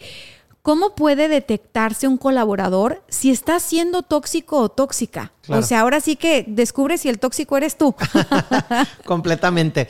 Pues yo creo que el ejercicio es muy similar. O sea, nada más el enfoque cambia. ¿Quién soy yo para la empresa? ¿Le estoy generando valor? ¿Sí? Este, ¿Funciona el departamento cuando yo no estoy? Eh, híjole, inexplicablemente en una sesión, eh, la maestría estaba dando clases y entonces un alumno empezó a decir, es que nada más yo le muevo al sistema, es que nada más yo auto, es que nada más yo le, le sé, es que nada más yo, entonces él pensaba que le íbamos a aplaudir, dar un reconocimiento y de manera muy genuina se me salió a decir, qué vergüenza. Y nomás me peló los ojos, ¿Qué dijo maestro? Y yo, pues que qué vergüenza. Y dice, ¿por qué? Le dije, escúchate lo que estás diciendo. No te estás compartiendo, no estás entrenando, no estás discipulando, no estás haciendo equipo. O sea, no tienes derecho a enfermarte, a faltar, a morirte, a irte de vacaciones y demás. O sea, No tienes vida, Qué vato. peligroso es que un proceso o parte de un sistema dependa de una sola persona.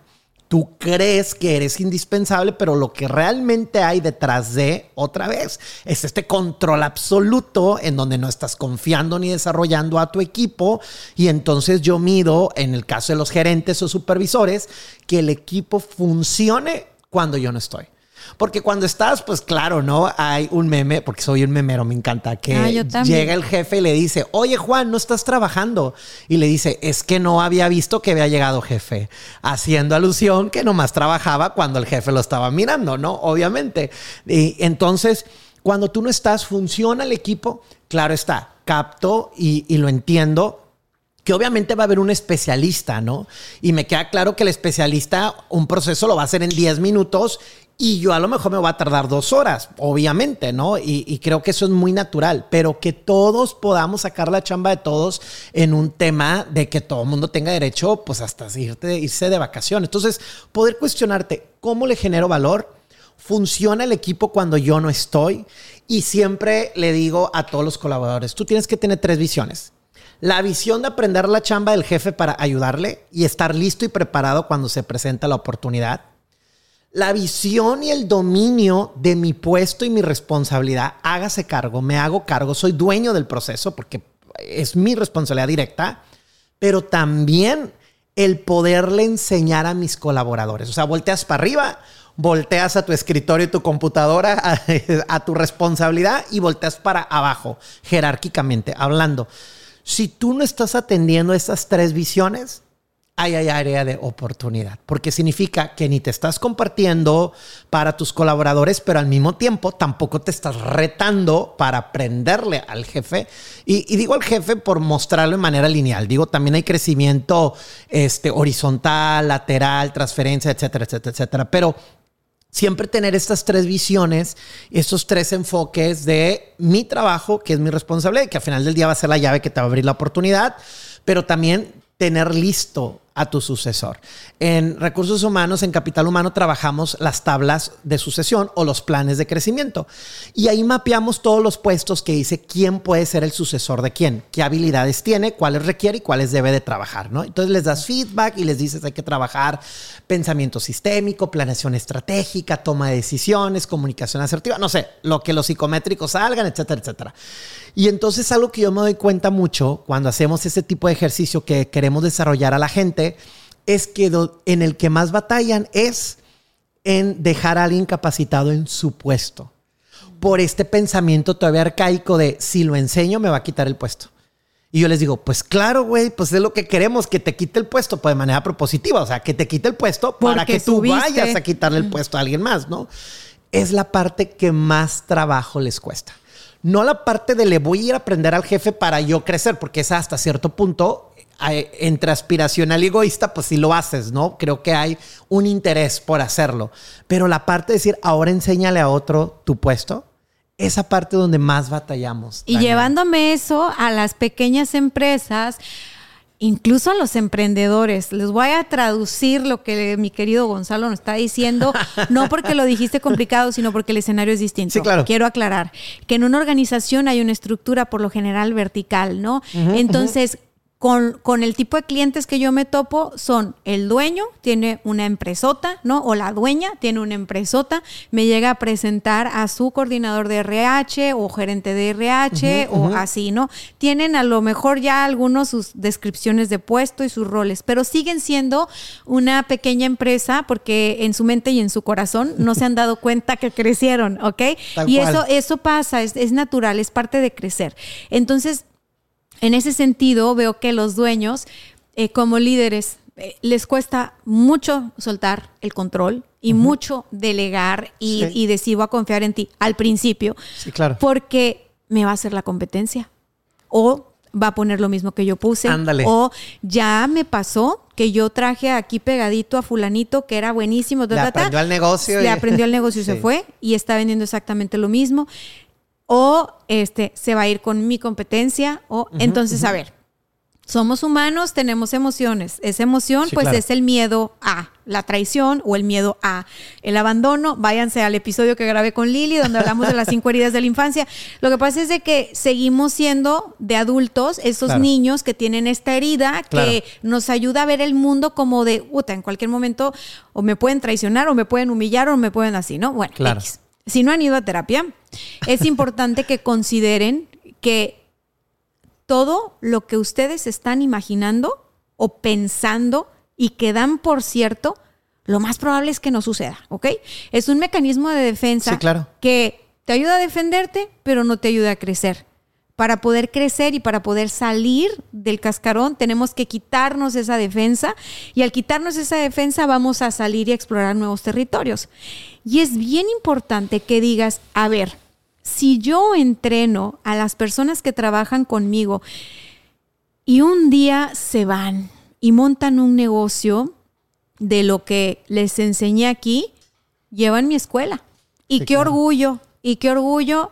Y sabes qué, si yo no pongo claras las expectativas con esa persona que voy a desarrollar, tiene todo el derecho de irse, porque no me debe la vida. No tiene por qué estar aquí en mi negocio eternamente hasta que yo quiera. Claro. O sea, tú también tienes que tener un compromiso de, de, crecimiento, o sea, que sigue para esa persona, ¿no? Que ahí entran los planes de compensación o de recompensa, de tal manera que no esté buscando cómo suplir la parte económica en otro proyecto que no sea este. O de autorrealización. Bueno, también, sí, claro, por supuesto. Ahora, regresando a ese drama, porque es un drama que he escuchado demasiado, y lo he escuchado demasiado, eh, es importante decir, ok, yo voy a tener colaboradores competentes, chingones, que es gente capaz y prefiero entrenarlos y que un día se vayan a quedarme con gente que no es competente, quedarme con gente que no es capaz y quedarme con gente que se va a quedar estancada. Le sale más caro. Porque es mucho más caro para una empresa tener gente que está navegando así nada más, que no propone, que no se activa, que no ayuda. yo les digo, ¿cómo te das cuenta si eres un líder tóxico o no tóxico? ¿Cómo te das cuenta si eres un colaborador tóxico o no tóxico? Para mí, en el tipo de negocios con los que me toca trabajar, siempre les digo, ¿hay metas claras en la, en la empresa? Sí, ok. ¿Eres de las personas que ayuda a que se logre la meta? Sí o no, ¿eh? No hay muchas. Claro. Sí o no. Sí, bien, go. Eres de... No, lo que pasa es que a mí me dejan, cuando empezamos con toda la explicación de por qué no hacemos las cosas, me queda claro que no eres de las personas que está aportando. Y si tú tienes muchas explicaciones de por qué no, probablemente estés experimentando algo de toxicidad. No te estás dando cuenta, pero te estás haciendo daño a ti mismo en ese puesto de trabajo, le estás haciendo daño a la empresa y estás aguantando situaciones que no deberías ni de aguantar, ¿eh? porque a lo mejor no es tu lugar. Sí, dime, dime. O peor aún, ya renunció al equipo. Ah. Ojo, la, renuncia silenciosa no es literal ir a presentar tu renuncia de recursos humanos y salirte, pero ya renunciaste al equipo. Vas a trabajar para que te paguen y seguir supliendo una necesidad, pero ya renunciaste a la visión de la empresa, ya renunciaste al liderazgo del jefe, ya renunciaste a la pasión del producto, el servicio de lo que hacen que es lo peor que le puede pasar a una organización, que te renuncien en silencio. Y a las personas, porque hay, em, hay empresas, sobre todo las que son pequeñas, que no tienen toda esta burocracia corporativa donde hay una visión, una misión, un todo.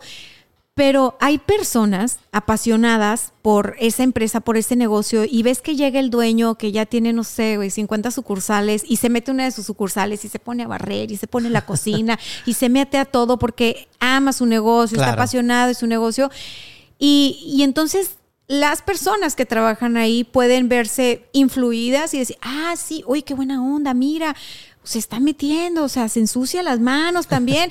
o puede decir, ay, no, qué odioso, qué odiosa. Hombre, ya llegó otra vez. Aquí nos va a empezar a decir a todo el mundo. O sea, tienes que ubicarte qué es lo que tú sientes, Claro. porque en lo que tú sientes nadie gobierna más que tú. Es correcto. Entonces, si tú sientes que cuando llega esa, esa persona te hace ruido, ¿no? Tu jefe, tu jefa, y tú, y, oye, ¿por qué te hace ruido? O sea, Claro. ¿por qué te sientes Lo incómodo? que te choca, te checa, ¿no? ¿Por qué te sientes incómoda, incómodo? ¿Por, Claro. por qué no es, ah, ya llegó como cuando ibas a la escuela y hacías equipos y hacías el trabajo en equipo y qué padre era hacer trabajos en equipo? Claro. O no, si estabas en un equipo que no te gustaba, ¿no? Si tus amigos quedaban en otro equipo y tú decías, ching, ahora me tocó con, que a todos nos pasó, entonces es como, si tú estás en un, en un trabajo y tú vas a trabajar y, y te da gusto ver a la gente que forma parte de ahí, estás trabajando con el equipo perfecto. Así no, es. no tienen que ser, no, es que aquí está todo bien cuadrado, aquí está el puesto. No, no, ¿qué sientes cuando llegas ahí? Dime, dime, dime. De- decíamos al inicio de esta conversación que las emociones son para vivirse, ¿no? Las emociones no se reprimen, sino tienen un lugar, tienen un, un espacio y entonces hay que aprender a gestionarlas.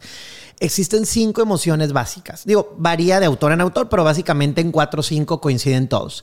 Y por su acrónimo eh, son las letras AMATE. A de afecto, M de miedo, A de alegría, T de tristeza y E de enojo. Hace rato tú hablabas la del miedo todas las emociones tienen una función, tienen una razón de ser. Y comunican El- algo. Sí, claro. El miedo, por ejemplo, su naturaleza es la autoprotección, ¿no? No lo hago, me da miedo porque me, me estoy cuidando, ¿no? Zona de seguridad. Un manejo virtuoso de esta, pues es seguridad, fortaleza, precaución, pero luego hay una línea bien delgada que si te cruzas del otro lado, pues ya es un manejo patológico y, por ejemplo, el manejo patológico del miedo es la ansiedad, que es lo que tú decías. Y si me roba la fórmula secreta de las cangreburgues, y si se lleva a los clientes, y si pasa esto, y entonces están en paranoia, están inventando historias, están en ansiedad, están inquietos, porque realmente es el miedo a, el miedo a perder un colaborador o un talento clave, el miedo a perder el negocio como lo conoces, el miedo a perder clientes, el miedo, pero es identificar por qué estoy limitando el crecimiento de la empresa, por qué estoy limitando el compartirme. Las grandes organizaciones, uno de los principios es transparencia y apertura. O sea, si viene un plan, ¿qué haces? Le dices a la gente, oigan, va a pasar esto. Algo que yo le aprendí mucho y se lo admiro a FEMSA Oxo, un saludo a todos los de Oxo, este, es que tienen esta transparencia con los colaboradores. Recuerdo en, el, en los últimos meses antes este, de, de, de darle las gracias y estar en otro proyecto ahí, este, hubo dos reuniones. Y la primera fue, oigan, digo con otras palabras, ¿no? Pero en resumen es, oigan, les queremos avisar que estamos haciendo una propuesta en bolsa para comprar sucursales en Europa. Van a comenzar a escuchar que Oxo brinca el charco, que nos vamos a Europa. Bueno, puede ser que sí, puede ser que no. Se llaman Valora y de una vez les avisamos. No les vamos a cambiar el nombre ni les vamos a pintar de nuestro color de Oxo, aunque Oxo va a ser el dueño porque ya están posicionadas, no tiene caso, bla, bla, bla, bla. No, pues era el relajo. No, que ya nos vamos a ir a Europa y vamos a estar. Como un mes después empezó a filtrarse ya en las revistas de negocios, afuera, pero esto nos lo dijeron antes, en una reunión interna, comunicándonos, oigan, vamos hacia allá. La estrategia es hacia allá, viene la expansión, viene el crecimiento. ¿Cómo crees que nos sentimos los colaboradores de una empresa que en México 20 mil trabajadores? Pues desde un mes antes decir, yo ya lo sabía, a mí me dijeron. O sea, es una empresa que a pesar de ser un consorcio tan grande, comunica, le tiene confianza, no anda negociando en, los, en, lo, en lo oscurito y no la voy a contar porque se ceba, ¿no? Que luego es la frase. Y, tú dices, confían en los colaboradores al grado que nos comparten cuál es la visión o la estrategia hacia dónde va. Y la segunda que me llamó mucho la atención, ¿cuál es el cliché? Digo, ya no trabajo ahí, les mando un saludo, los quiero, pero ¿cuál es el cliché de un Oxxo? No hay sistema, no abre la segunda caja, este, el trato de algunos colaboradores y entonces en una reunión nos dicen, oigan, ¿qué creen? Vamos por una, un modelo de negocios, vamos por una tienda inteligente, Smart, Oxo, que ya no haya segunda caja, ni tercera ni cuarta, que ya no haya cajas. Vamos por una que ya no dependamos del sistema porque ahora la tienda va a ser el sistema. Y entonces en Monterrey ya inauguraron hace unos meses y ya llevan varias, pero en Monterrey inauguraron la primera en donde no hay personal, no hay cajas. Literal, en la aplicación del celular tienes cargada tu tarjeta y como Big Brother, entras tipo las tiendas Amazon y todas estas, ¿no? Y, y parece Big Brother, las cámaras, agarras un producto, te lo van poniendo en la cuenta, si lo dejas te lo descuentan y en cuanto cruzas la puerta de salida, ¡ting! te llega el cobro a tu celular. Oxo, o sea, la tienda que está en el otro lado de los clichés, del trato, del sistema, de la caja y nos lo contaron antes. No, pues el primer curo no era entre nosotros, ¿no? Y ahora ya no va a ser un dicho el de que no hay sistema. Y ahora, ¿cómo les vamos a decir le cobran otra caja? O sea, fuimos los primeros que empezamos a autodarnos carrilla. Cuando vimos que sucedió, imagínate nuevamente. Es decir, esta transparencia, compartir los planes, compartir la estrategia, es lo mejor que le puede pasar a los negocios. Porque además, el Canelo en Jalisco ya puso sus tiendas, que es la competencia directa de Oxxo, y ¿qué le puso? Le puso tecnología. Y entonces pantallas y los cafés ya son digitales, cómo se preparan y todo. Entonces, ¿qué dijo la prensa amarillista? Ya llegó la competencia para Oxxo y se les acabó el negocio. Pues quieras o no, más de uno la empresa empezó a replicar esos comentarios. Pero en la medida que en la reunión dicen, hey, también nosotros ya vamos y va a estar más padre en nuestras tiendas porque ni cajeros va a haber, ta, ta, ta, ta, ta. Dices, no cabe duda que estoy alineado con la estrategia del negocio. Pero ¿cuántas veces tú como dueño, y pongo el ejemplo de un consorcio tan grande, porque si un consorcio tan grande lo hace, yo creo que no hay pretexto para que una pyme pueda reservarse él, voy a abrir otra sucursal, vamos a un nuevo servicio, un nuevo producto, o sea, imagínate. Lo que acabas de decir, porque número uno, híjole, a ver, voy a ordenar estas ideas.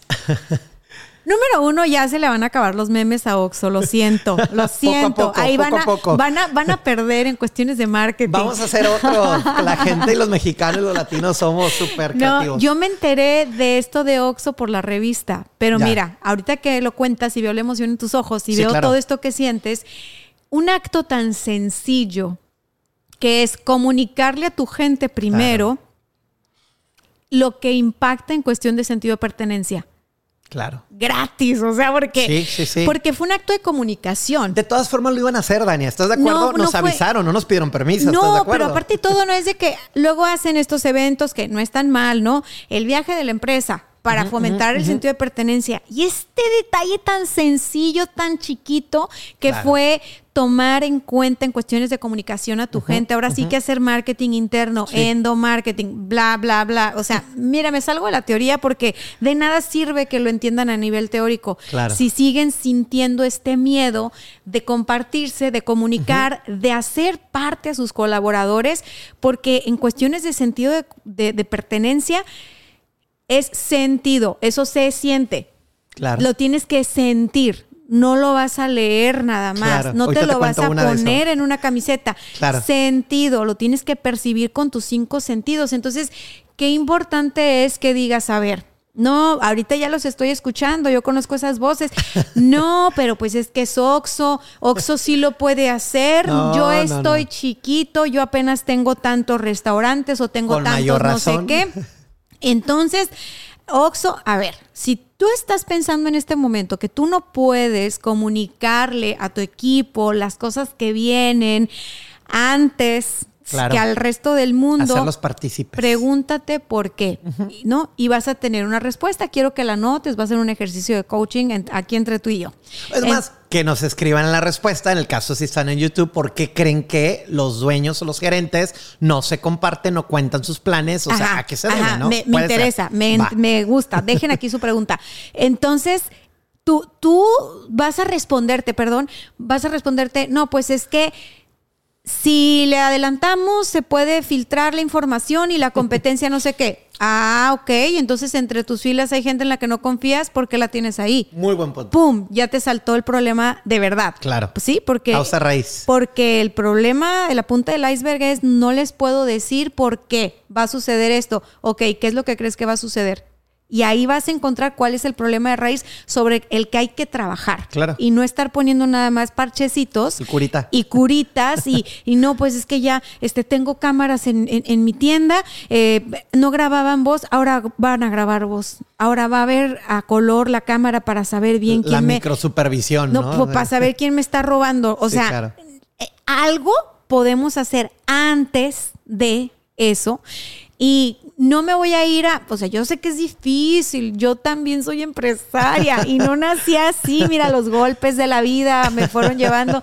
Ah, no es cierto, la, la, sí la experiencia en campo, pero mi formación y que a mí me encantó el tema del desarrollo humano Claro. y que me especialicé. Incluso no te conté que me, me invitaron a la Ibero para participar en la elaboración de la carta eh, de, de académica de los que iban a estudiar justo lo de desarrollo organizacional. Acabo de estar hace dos semanas en Ibero. Un saludo. Sí, me tocó darle un taller a los docentes de Ibero. No, lindísimos, lindí- Para mí fue una gran experiencia. Nunca había participado en armar un plan de estudio. Entonces, Genial. Que, que- que estar ahí fue, fue muy grato.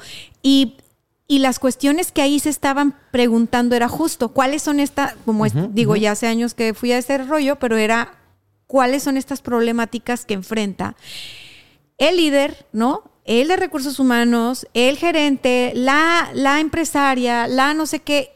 Todo tenía que ver con sentimientos, pero ya que llegábamos a estos que dijiste y me encantó el acrónimo, ahorita lo vas a repetir, hablamos del miedo. Ese es uno muy, muy frecuente. Claro. Pero, Gonzalo, cuando hay tristeza, cuando hay tristeza enmascarada porque el líder, la líder, el gerente, el director acaba de perder un ser querido, Claro. Perdió a su mamá, perdió a su papá, hay un duelo, hay un divorcio, hay algo ahí de dolor. Claro. Híjole, la historia también se pone bien complicada. Sí, claro. Bien complicada. Y a veces, ahorita me vas a contar tú tu experiencia en lo que has visto, pero lo que yo he visto es que se meten como una armadura de el show tiene que continuar, entonces yo voy a ir y voy al trabajo y hago como que no pasa nada, cuando hay está pasando tanto por dentro Claro. y me voy a echar más chamba y entonces pobrecitos los del colaboradores porque ahí anda queriendo evadir su realidad el Evadir. jefe. ¿Y, y, y qué sucede? Dicen, no, bueno, es que voy a aprovechar esta, este mal momento para trabajar más.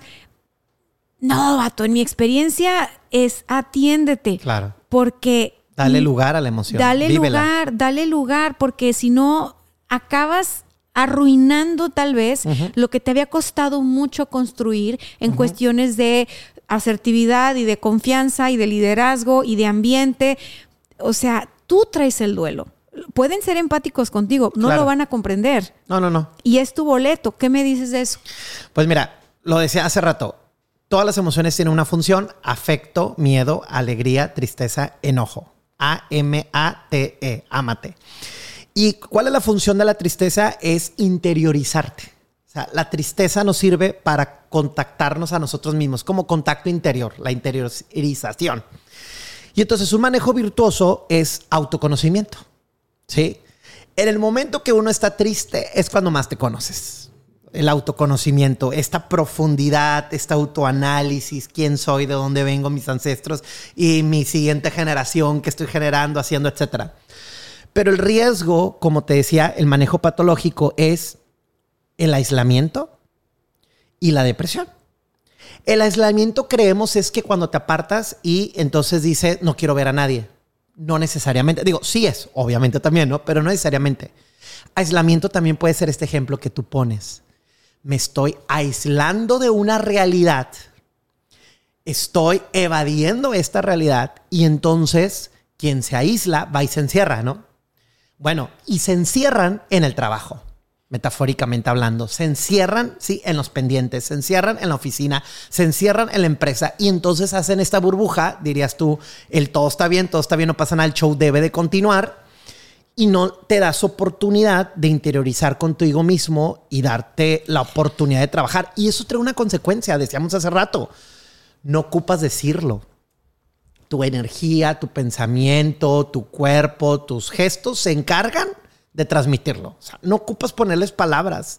Entonces, aunque tú trates, pues no estás siendo genuino, no estás siendo tú. Entonces, cada proyecto que hagas, cada instrucción o cada cosa que hagas no va a ser genuina. Porque de entrada no estás siendo genuino, no estás siendo honesto o no estás siendo sincero contigo mismo. Te iba a contar un ejemplo y creo que conecta muy bien. Estaba en una empresa, voy a omitir el nombre porque ahí sí son bien sentidos. Ya. Este- no, no voy a decir. Ah, no, aparte que Este- se reconoce en público y lo otro Sí, en claro, privado. claro, sí, decir, eh, completamente. Este, y total que los trabajadores operativos, puros hombres, señores, entonces, híjole, conectar con las emociones estaba bien difícil. Es la empresa que me ha puesto a, a- y a crear, a innovar, me, me retó. Yo, imagínate, bien emocional. Llegó y la base de trabajadores hombres, señores, rudos y pues emocional cero. El primer mes vamos a dar reconocimiento sin aplausos, sin un gesto, sin una mueca, ca- así, olvídate, ¿no? Nos queríamos morir el team RH, todos súper emocionales y no conectábamos y no conectábamos y no conectábamos, digo. Este, hasta que se nos ocurrió algo, Dania, y que hoy quiero compartirlo porque después vimos la luz al final del túnel. Dijimos, oigan, ¿y si cambiamos la fórmula? Nosotros, a ver, ¿Qué les parece? Porque damos reconocimientos mensuales al mayor vendedor, a esto, ta, ta, ta. teníamos ciertas métricas y lo reconocíamos. Pero literal, parecía que le damos el reconocimiento a la pared. O sea, así frío, frío, frío, frío. Bueno, Ay, dijimos, no, no, vamos no. ahora a hacer algo distinto. Vamos a ir a las casas a darle reconocimiento Enfrente de su no, familia. No, no, no, no, no, espérame. Mientras el tipo esté trabajando en la ruta vendiendo en horario laboral, vamos a ir a reconocerle a la esposa y a los hijos. El reconocimiento se lo vamos a dar a la Ah, familia. Buenas tardes, aquí vive la familia de don Juan López. Venimos recursos humanos, obviamente uniforme, gafet, tema seguridad. Este, venimos porque tiene la dirección. Sí, aquí es mi esposo, es mi papá. Venimos a darle, a dejarle un reconocimiento. Porque tu papá es el mejor vendedor de la compañía que Amé. tenemos. Estamos orgullosos Amé, de él. amé, amé. Dania, el rostro de la esposa de los niños, así de que mi papá es el mejor. Y obviamente Claro. llegábamos, además del reconocimiento, llegábamos con despensa, regalos, juguetes, porque en RH teníamos la información si tenía niños, esposa, para ta, ta, ta, ta, ta. No, no, no, no. No le avisábamos al colaborador, obviamente. No, pues la sorpresa. Al día siguiente que llegaban los empleados. Oigan, ¿por qué no me dijeron? Mi esposa me dio de cenar dos veces, ya sabrán. el platillo favorito y el postre, mis niños, así como súper orgullosos. Me tomaron una foto con el cuadro, el reconocimiento, ya lo tenían colgado. No, o sea, lo que no lográbamos nosotros, Dani, en la empresa, por más que cantábamos, bailábamos, nos parábamos de cabeza y hacíamos todo el show, lo que no logramos nosotros, lo logró la familia. Y es un tema de interiorizar las emociones. Porque obviamente estos vatos pues tenían una careta que cuidaban, porque además así era el ambiente, donde estoy seguro que si alguien se daba permiso de ser más emocional, lo agarraban a carrilla de bajada por otros contextos, malamente. Digo, no estoy justificando ni mucho menos, estoy tratando de entender el contexto. Pero es supervivencia, Y- Sí, sí, Gonzalo, sí, claro, completamente. Y créeme, la familia como aliado número uno. Muchísimas historias tan padre que nos costó, ¿eh? Nos costó porque varias premiaciones fueron secas, sin conectar, aburridas, si me permites el término, pero cuando se nos ocurrió esta idea, el resultado fue otro maravilloso, Y es maravilloso. que tiene sentido, te voy a decir algo. Me estoy imaginando el perfil y me estoy imaginando Sí, los cargos. sí. Y te voy a decir algo. En, en- hay, hay, hay personas que tienen este perfil de que yo voy y trabajo en una empresa y me pagan y trato de hacer bien mi chamba para que me vaya mejor y tal, pero no les importa la empresa. Su empresa es su familia. Sí, claro. Entonces, si les das un regalo a la familia, les das un regalo a ellos. Sí, claro. Si les das algo a ellos, no le dan valor, pero si se lo das a su gente, toda la vida te lo van a agradecer. Es correcto. Entonces, tiene que ver con un tema de cultura, de idiosincrasia, Claro. y me encanta que dieron en el clavo, Sí. porque al final del día... eh, la gente no se la cree, Gonzalo. Los seres humanos en general, independientemente del perfil de por Sí, sí, sí, sí. y de la educación y del grado académico, hacemos todo un trabajo personal, un recorrido de adentro hacia afuera, como se llama este programa, para creernos merecedores, para permitirnos sentir, Así para es, darnos permiso. para aceptar ¿sí? Para decir, sí, sí me lo merezco, sí, sí lo logré, wow, o sea, los seres humanos crecemos, nos volvemos adultos y perdemos esta libertad que teníamos cuando niños de asombrarnos, de este, conectar, de decir, wow, lo logré. O sea, y pasa eso, claro. pasa eso. Dime, dime, dime. Ah, eh, es que me acordé de un trabajador. En, en uno de los meses llegábamos con unos certificados para que se fueran todos a un buffet caro aquí en la ciudad para no hacerle publicidad al Pampas gratis porque luego ni nos invitan a comer. Ni nos invitan Este- Pampas, patrocina este episodio, Por Pampas. favor. Y entonces llegamos con certificados para el Pampas. Entonces, pues la realidad es que una familia, papá, mamá y tres niños, pues ir al Pampas, digo, pues no está tan económico, hablando en el perfil, ¿no? Este, que comentas. Ay, no, amigo, para todos es caro. O sea, sí, el claro. Pampas es caro.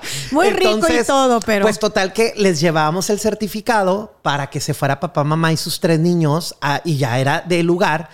Y pues la neta es de que el mismo colaborador al día siguiente dice, oiga, ¿qué cree que me dijo mi niño? Nosotros, pues qué, que cuando me vuelva a ganar otro premio igual para volverlos a llevar porque le había fascinado, espérame, casi lloro. Me había fascinado que podía comer de todo sin necesidad de preguntar si podía ordenarlo. Ay, no. Lloro. No, no. Lloro. No, no, no. Y el hombre, emocionalmente hablando, es que me remontaste ahorita cuando dijiste Sí. el premio no era para él, era para su familia. Dice, así que oiga, estoy obligado, digo, fue la palabra que lo utilizó, obviamente no estaba obligado, ¿no? Pero dice, estoy obligado a volverme a ganar el premio el mes que entra. Lo que no logramos nosotros, ¿sí? De motivarlos, de que aumentara las ventas, de que dieran al número. No, no, no, una cosa increíble, increíble. Lo que pasa es que te- emociones. te- el te- mismo tema del todo el podcast, emociones. Sí, pero fíjate las emociones, cómo las podemos enfocar Claro. en diferente ámbito. No, no te motiva igual en No, un no, contexto que en otro. Hace poco di un entrenamiento a un grupo de vendedores. Me toca entrenar vendedores, vendedoras, empresarios, y ahí es donde yo me muevo, ¿no? y era sobre motivación en las ventas. Ajá, ajá. Eh, pues bueno, o sea, mis cursos no van de vamos, tú puedes. No, eso es como lo último que les voy a decir.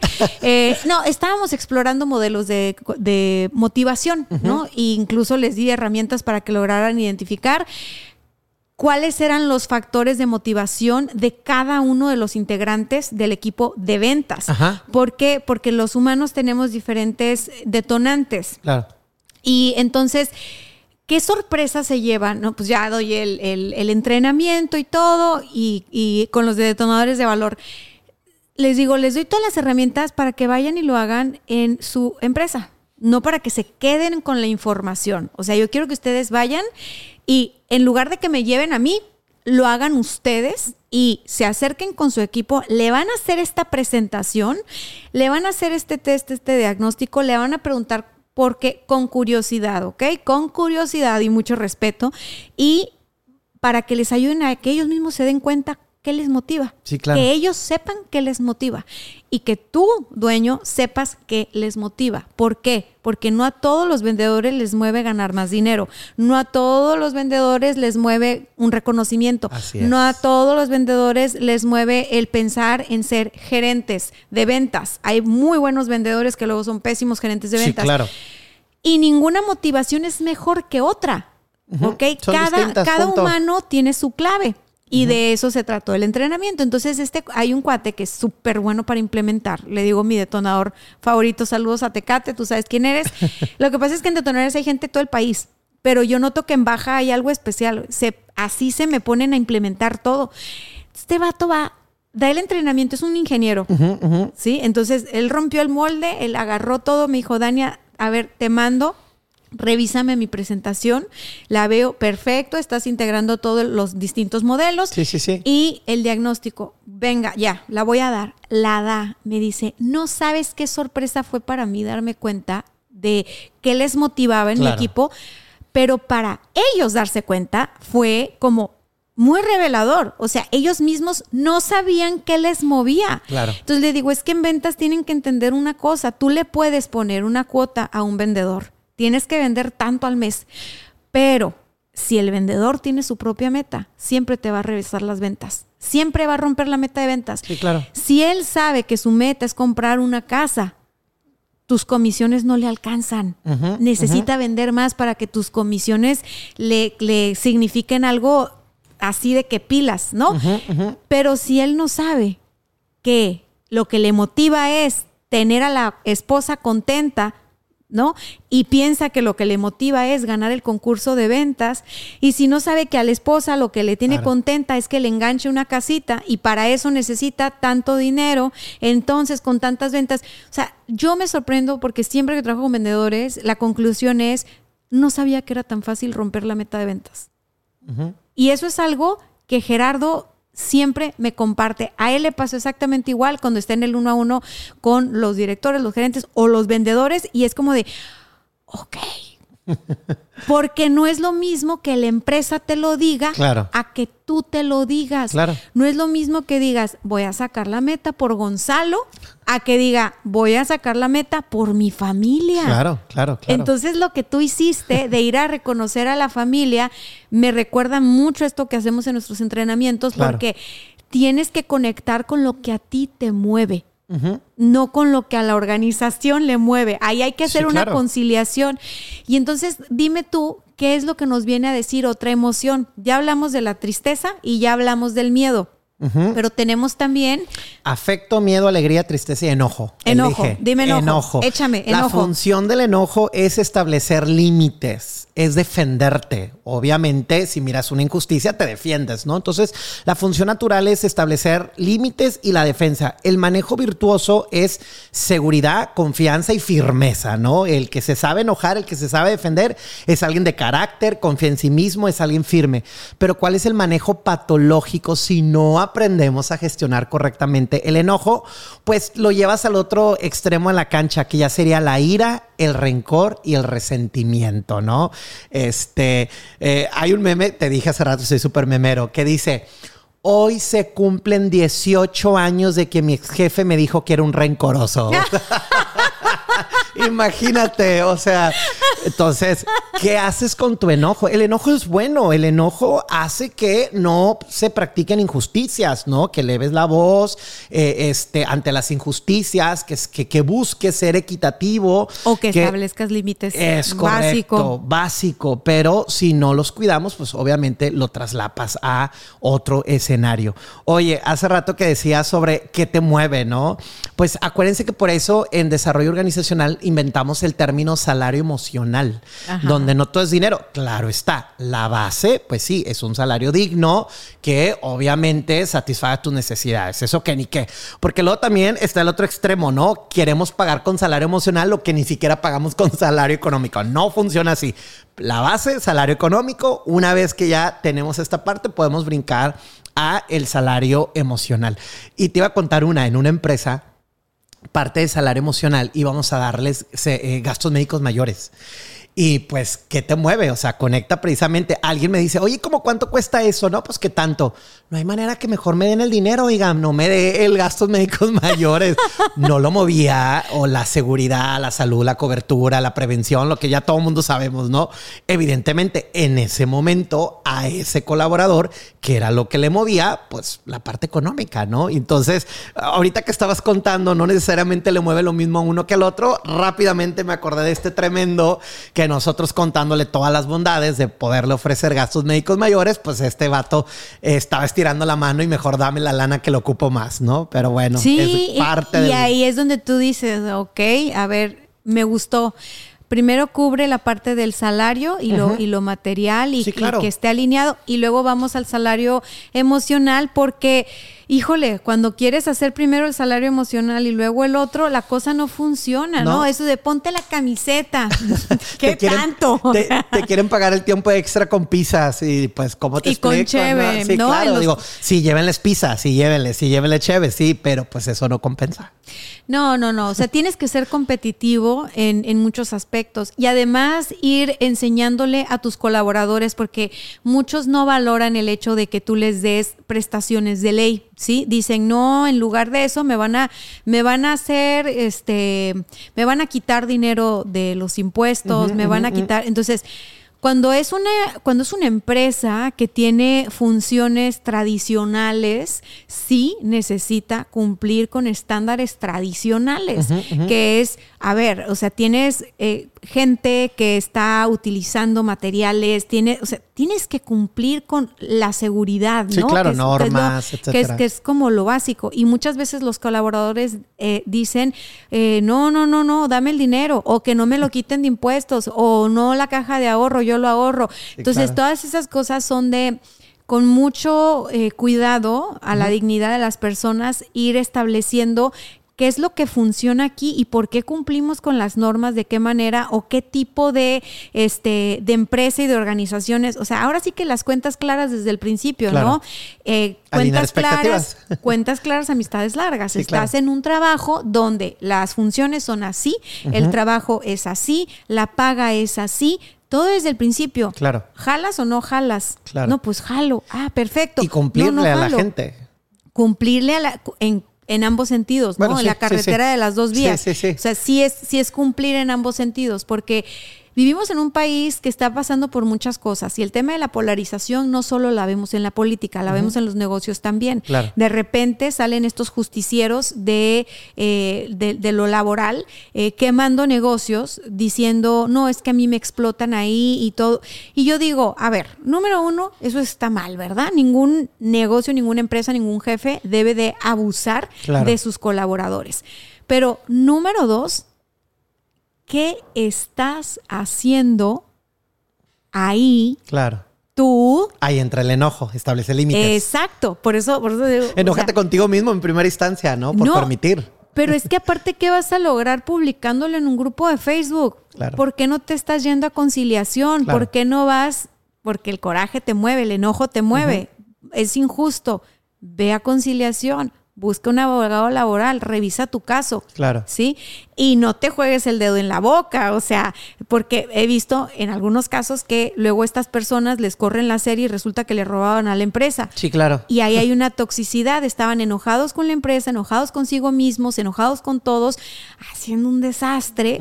y tú dices, no, no te mereces eso, te mereces algo mejor, te mereces estar en una empresa donde estés feliz de, de, de tratar con los demás, de ser tratado, de estar feliz con lo que recibes, con lo que das.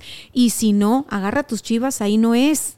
Claro. O sea, ahí no es, pero no se vale que te vayas a Facebook, no porque le vayas a hacer daño a la empresa, te estás haciendo daño a ti. Pues Porque- es que lo que Juan dice de Pedro dice más de Juan que de Pedro. Y, los que nos dedicamos a contratar gente, Claro. luego, luego decimos, oye, a ver, aquí hay algo bien raro, ¿no? Sí, claro. Ajá. ¿Cómo se va a ir de mi empresa el día que se vaya? O sea, Número uno, ¿cómo se va a ir el día de que se vaya? Número dos, no es una persona que está tomando responsabilidad de su situación, ¿no? cómo está gestionando la emoción, la Está sa- frustración, el está enojo. saliendo a las redes a victimizarse y a ponerse como yo estoy valiendo y la todopoderosa empresa me está pisoteando y todo. Entonces tú dices, a ver, espérame. No, no te estás, te estás haciendo daño. O sea, Sí, claro. No es el lugar, ¿no? Y entonces empiezan a encenderse las redes y les empiezan a dar likes y comentarios y no sé qué. Y se empiezan a creer esa narrativa y, y después tú dices, a ver, no conseguí, si efectivamente estabas viviendo una injusticia y tus colaboradores también, el hecho de que tú hagas eso no cambia la situación dentro de la empresa. Si tú estás pasando por algo duro dentro de una empresa, o sea, sé valiente Claro. y haz lo que tengas que hacer, pero por la vía que corresponde, ¿no? Porque eso, eso te hace un, adur- un adulto dueño de sí, responsable, poderoso de verdad, ¿sí? Y no, y no como este, estos agitadores digitales que al final del día, pues yo me sé las historias en lo que ha quedado ese chisme mediático porque me ha tocado estar en cuartos donde hay manejo de crisis digital y terminan en procesos legales donde tú dices, a ver, papacito, a ver, mamacita, no que la empresa estaba haciendo esto, Claro. no que la... Y mira, ya te sacaron todo en las cámaras, ya quedaste como... Y aparte expuesto después, o sea, Claro. Entonces yo creo que una persona actúa de esa manera porque está muy enojada, no de ahorita, de hace mucho, Sí, sí, sí. y a lo mejor no de esta empresa, a lo mejor de hace tres. Ya no buscó quién se la hizo, sino quién se la pagara, ¿no? Desquitarse. ¿Cómo pueden manejar esta emoción? Las personas que están sintiendo este momento, antes de que vayan a redes sociales a querer hacer justicia y a quemarse para siempre, ¿qué pueden hacer? Pues es que digo, son dos o tres casos distintos. Si es un tema de injusticia laboral, pues ya lo mencionabas muy bien tú, ¿no? La instancia eh, correspondiente. Por, de lo contrario, publicarlo, gritarlo, escribirlo, pues solamente es tu terapia para desahogarte, pero espérame, no por desahogarte tú, puedes incendiar todo el cerro, ¿no? este, eh, segundo, pues lo que yo siempre les digo al escribir un correo, cuando hablamos de comunicación efectiva, escribes el correo, lo lees y luego lo borras, ¿no? Y lo vuelves a escribir, lo lees y lo borras y tu tercera versión, esa es la buena. Pero te puedo asegurar que de la primera a la tercera, pues no se parecen necesariamente eh, eh, las versiones, porque la primera estás desbordado en tu emoción y pues la inteligencia o la estrategia pues no necesariamente está activada. Es como un sub y baja.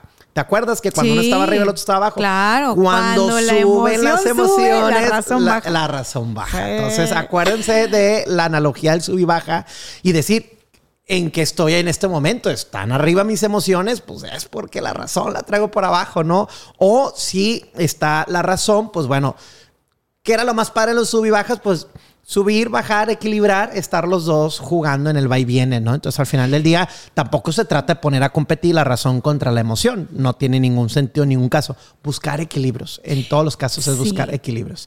Y, la otra trata de salir bien de las organizaciones. Mira, estaban empresas donde no me ha gustado 100% y lo mejor es volvértelos a encontrar al día siguiente y darle los buenos días, las buenas tardes porque es como, está alineada como la parte del perdón, ¿no? No es tanto por ellos o porque se lo merezcan, es por uno mismo. Es, por uno mismo. Eso, Gonzalo. Salud mental, es, por uno mismo. Mira, cuando yo he visto estas crisis digitales y que le pegan a la empresa y le pegan a la marca y todo esto, este, sí, mi parte mercadológica y, mi chamba, eh, a ver, esta una cosa, pero a nivel persona, a mí, de verdad, quienes más me preocupan son los o las que están de este lado eh, en este rollo de voceros de la injusticia, o sea, los empleados o las empleadas resentidas. Me preocupan porque al final del día esta empresa a la que le están queriendo pegar vende y va a seguir vendiendo y me consta que venden hasta más después de escandalitos y cositas de esas. Pero ellas o ellos, claro. aunque hayan tenido el like, aunque hayan tenido el comentario, internamente no se están fortaleciendo. Claro a nivel madurez, a nivel inteligencia más emocional, quedan demasiado expuestos, demasiado expuestas. A nivel chisme local, radio pasillo. Claro. Aunque te estén diciendo, sí, tú tienes la razón, Gonzalo, porque se pasan de lanza. Mira, por acá dicen, hey, no lo contraten, eh, porque este es bien escandaloso, es bien grillero. Y entonces, a mí se me hace que es falta de colmillo y falta de madurez de esas generaciones que dicen, o sea, como si tienen más apego a las redes, van y dicen todo en las redes sin hacer tu ejercicio del correo que me encantó tres veces. No, van y vomitan en las redes, después tienen consecuencias. Entonces, ¿sabes qué? Haz lo mismo que dijo Gonzalo, pero en las redes. Escríbelo tres, cuatro veces en tu Facebook, pero no lo publiques. Sí, no, no, no. O ponlo para mí. O sea, yo les digo, ¿quieres publicar algo privado? Eh, eh, dice ver solo yo y el candadito hazlo. Hazlo para ti. Hazlo para ti, listo. Y si tú dices, este mensaje tiene que ser público, lo tienen que conocer, hazlo, pero con la inteligencia arriba. Asegúrate que la emoción ya esté abajo. Que lo publiquen para ellos y ya te esperas, ¿no? Y ya al, paso de uno, dos, tres días, pues ya decidirás si es algo. Digo, porque tampoco se trata de encubrir a nadie. Digo, si hay algo que hay que publicar, pues se publica. Exacto. Pero, pero, sí ser muy consciente. Mira, riesgo. Públicamente Recursos Humanos nunca lo va a reconocer porque hay una línea muy delgada entre si se debe ser, no se debe hacer y que si es ético, no es ético. La realidad de las cosas, yo se los voy a decir aquí, sí revisa RH redes sociales de los candidatos. Así como revisas, obviamente, las referencias, el trabajo. Oigan, ahí les va otro tip. No mientan en sus referencias. Nos metemos al IMSS y ahí vienen los patrones, porque luego también nos mienten. Ay, ya aparece este podcast de tips de RH. No, sí, claro, pero también es parte de, porque te metes y ahí viene eh, cuándo lo dieron de alta, cuándo lo dieron de baja, quién era, quién sí, quién no. Entonces, sean honestos. Sean honestos, porque, bueno, va conectando al final del día, ¿no? De la parte de ser inteligente con sus emociones y parte de, pues, es la honestidad, ¿no? Y esa honestidad viene de que te sientas tú tranquilo, tranquila con la persona que eres y con el valor que tienes que aportar. No tienes que mentir y engrosar y entonces para conseguir. No, no, no, no. Yo quiero que trabajes mucho en tu confianza, porque aquí en este podcast no nos escuchan nada más emprendedores y empresarios. Mucha gente que ahí me escucha trabaja en un lugar y quiere que crecer profesionalmente y luego quiere emprender algo.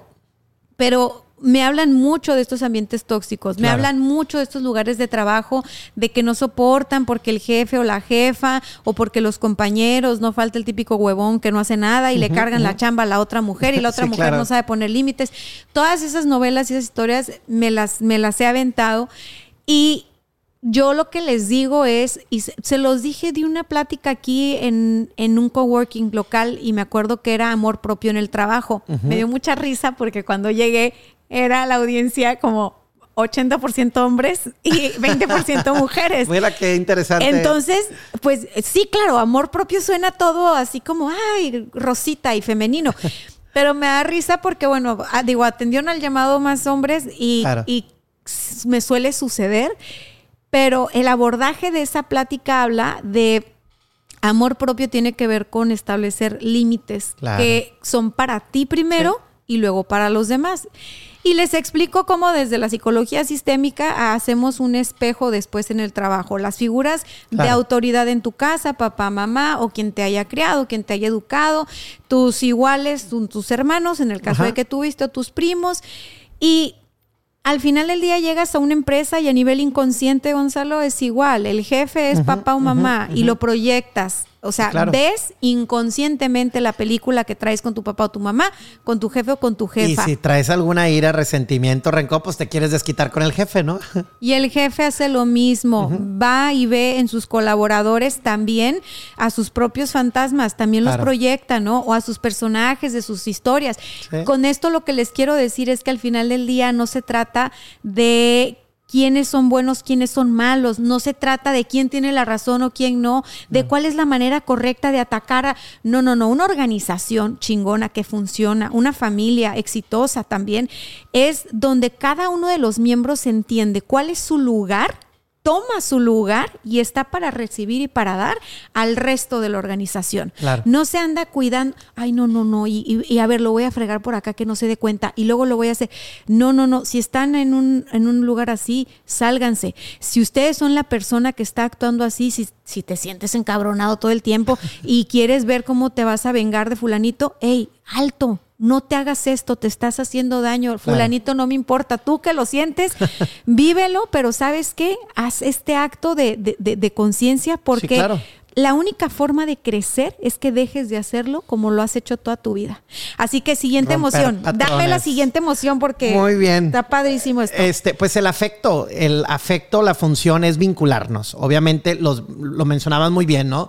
Eh, con papás, con los hermanos, con los primos, con los amigos, con los colaboradores, con la sociedad, con tus vecinos. O sea, la emoción del afecto es vincularnos con los demás. Somos seres sociales, vivimos en una sociedad y como tal, un manejo virtuoso pues es la autoestima y el recibir el estima del otro, ¿no? Obviamente.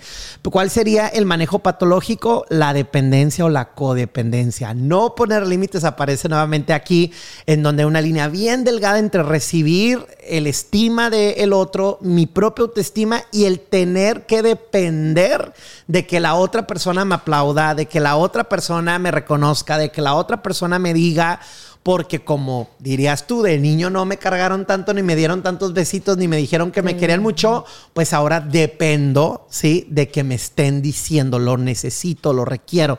Entonces, el afecto, su función es vincularnos con los demás, pero hay que cuidarlo, no cruzar la línea para tener que codepender de alguien. Y entonces ahí se explica el trabajo con un ambiente tóxico, pero del cual no nos queremos ir.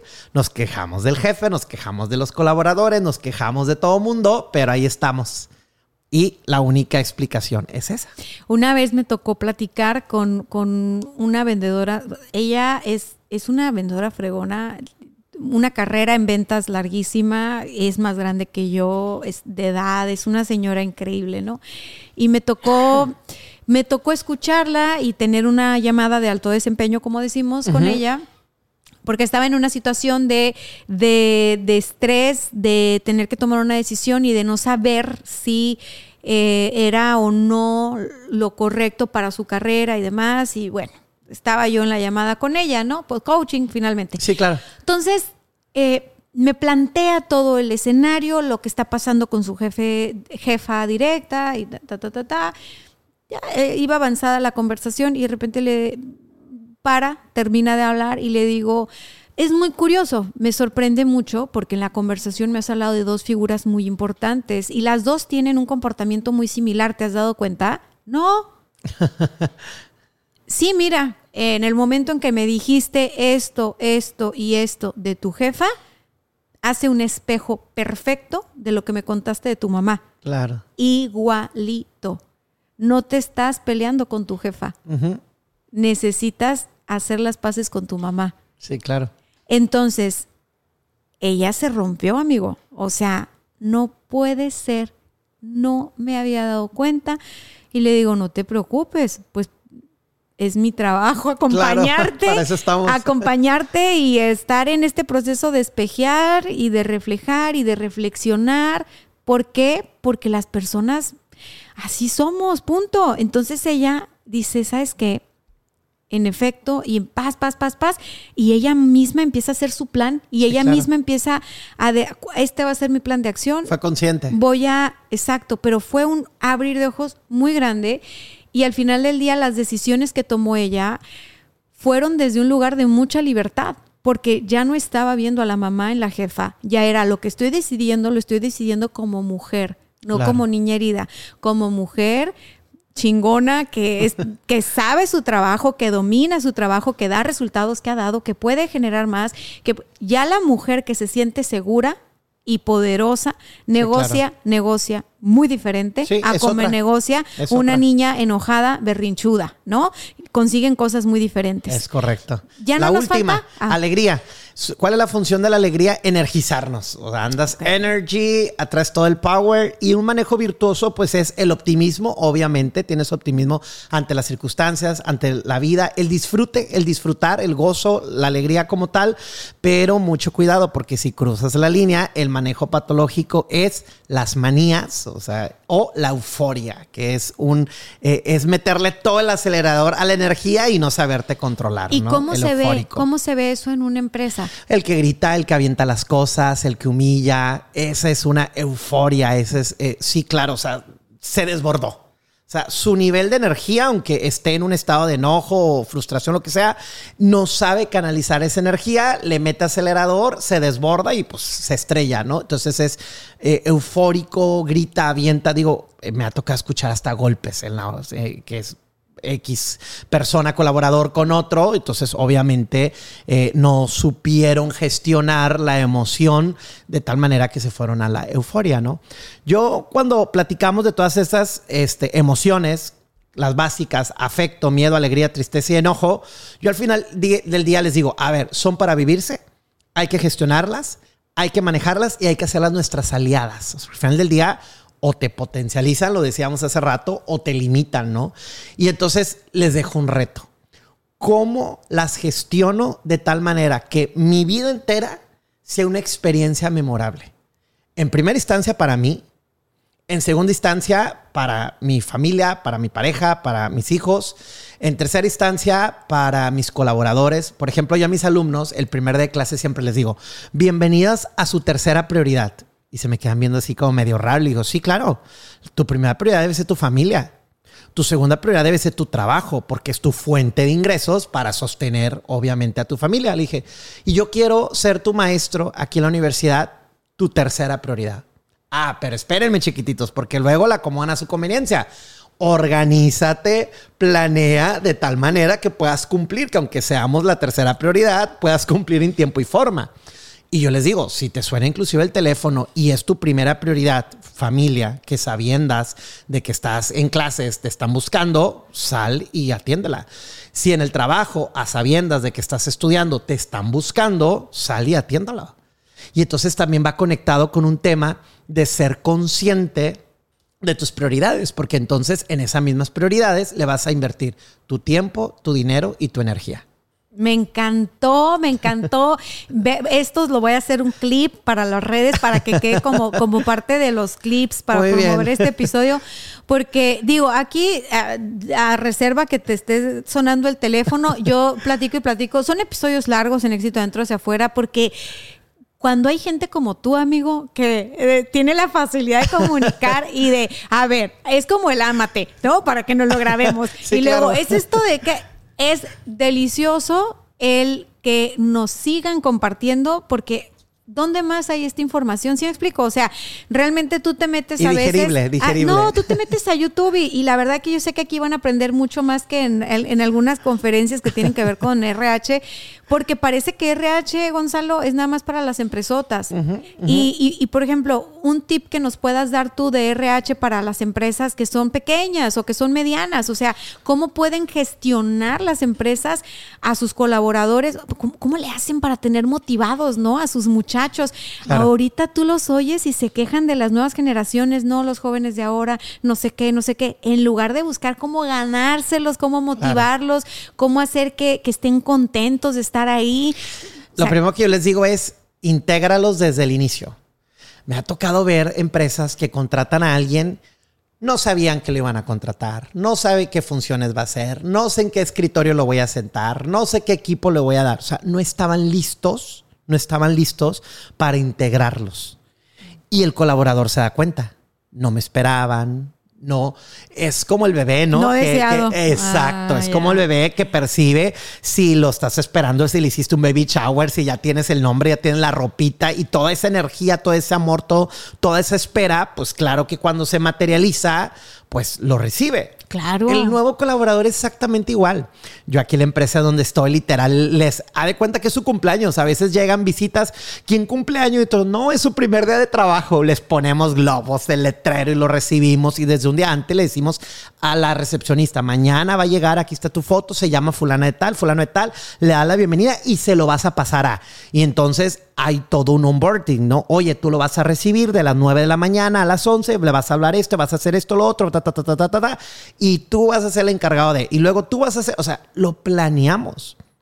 Los nuevos colaboradores se sienten esperados, se sienten bien recibidos, se sienten, yo lo llamo integración desde el día uno. Me encanta. Ese, Integración ese desde el día uno. Me encantó. Ahora, Bueno, no me dejan terminar algo. Y luego les digo, a ver, cuando alguien se va de la empresa, ¿qué hacemos? No, por una comida de despedida. Bueno, ¿por qué no regresamos tres, cuatro, cinco años y al día uno, pues Muchas veces el nuevo come solo, no lleva lonche, no sabe dónde comer, está todo apartado los demás. Entonces nosotros organizamos el día de la comida el día uno. Entonces comemos, le- les avisamos, tráiganse lonche para todos, inclusive para el nuevo, o encargamos o vamos, pero le generamos la comida de bienvenida. La entonces, integración. sí, claro, desde el día uno, ¿no? Y entonces generamos nuevamente un ambiente de integración desde el día uno. Ibas a preguntar algo ahora sí. Sí, ya tiene más tiempo el colaborador. Vamos a pensar Sí, que claro. ya, ya pasó el día uno, ya es una persona que ya pasó la- en la fase de capacitación Sí, de, claro. de inducción. Eh, imagínate que es un negocio eh, de estos que no son tan grandotes, ¿no? Que a lo mejor es un restaurante o que es una cafetería o Sí, que claro. es que son lugares donde puede haber mucha rotación de personal.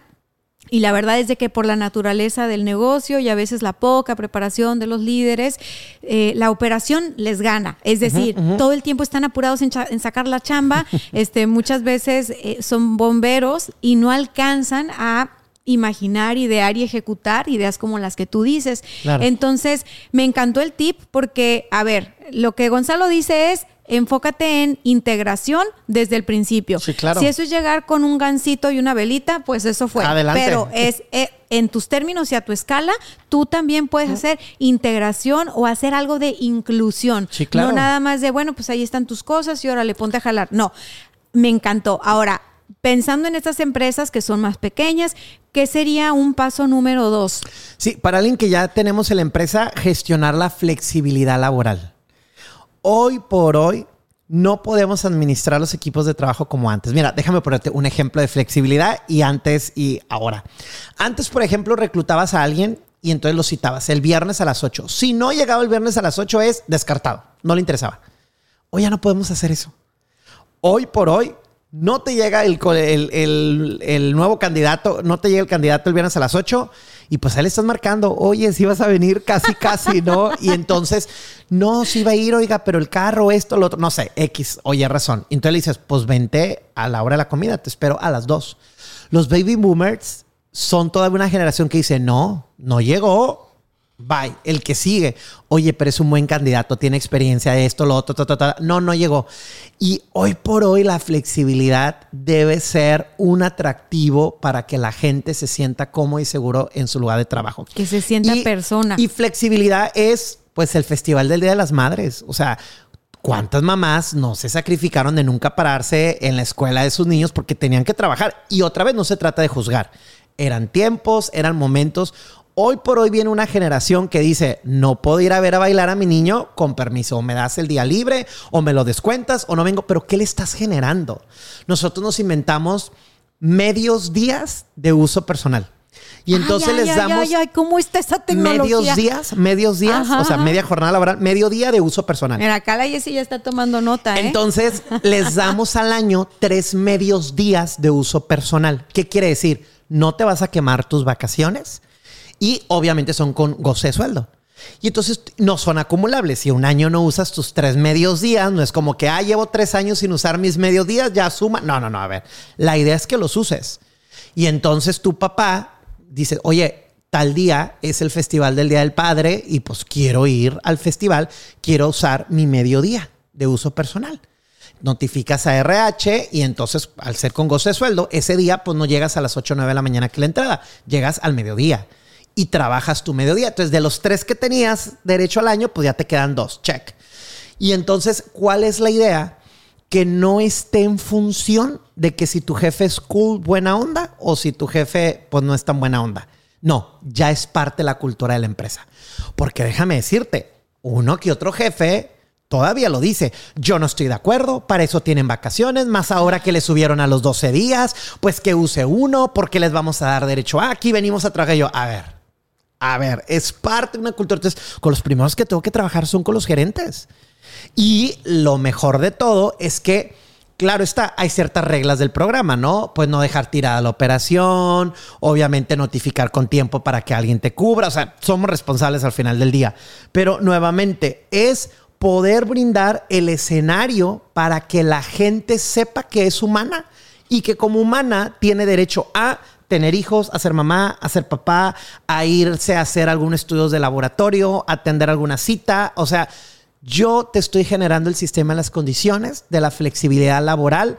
¿Para qué? Para que evidentemente te sientas que el trabajo te respalda, que el trabajo te acompaña y que el trabajo, lejos de ser un impedimento, pues es un aliaciente para que puedas ser consciente pues de tu familia, de tu salud o de cualquier otro tema que tú requieras. No, y de tu vida. Sí, Porque claro. Al, al final del día, el poder crear este tipo de iniciativas dentro de una empresa, lo que le dices a la persona es confío en ti.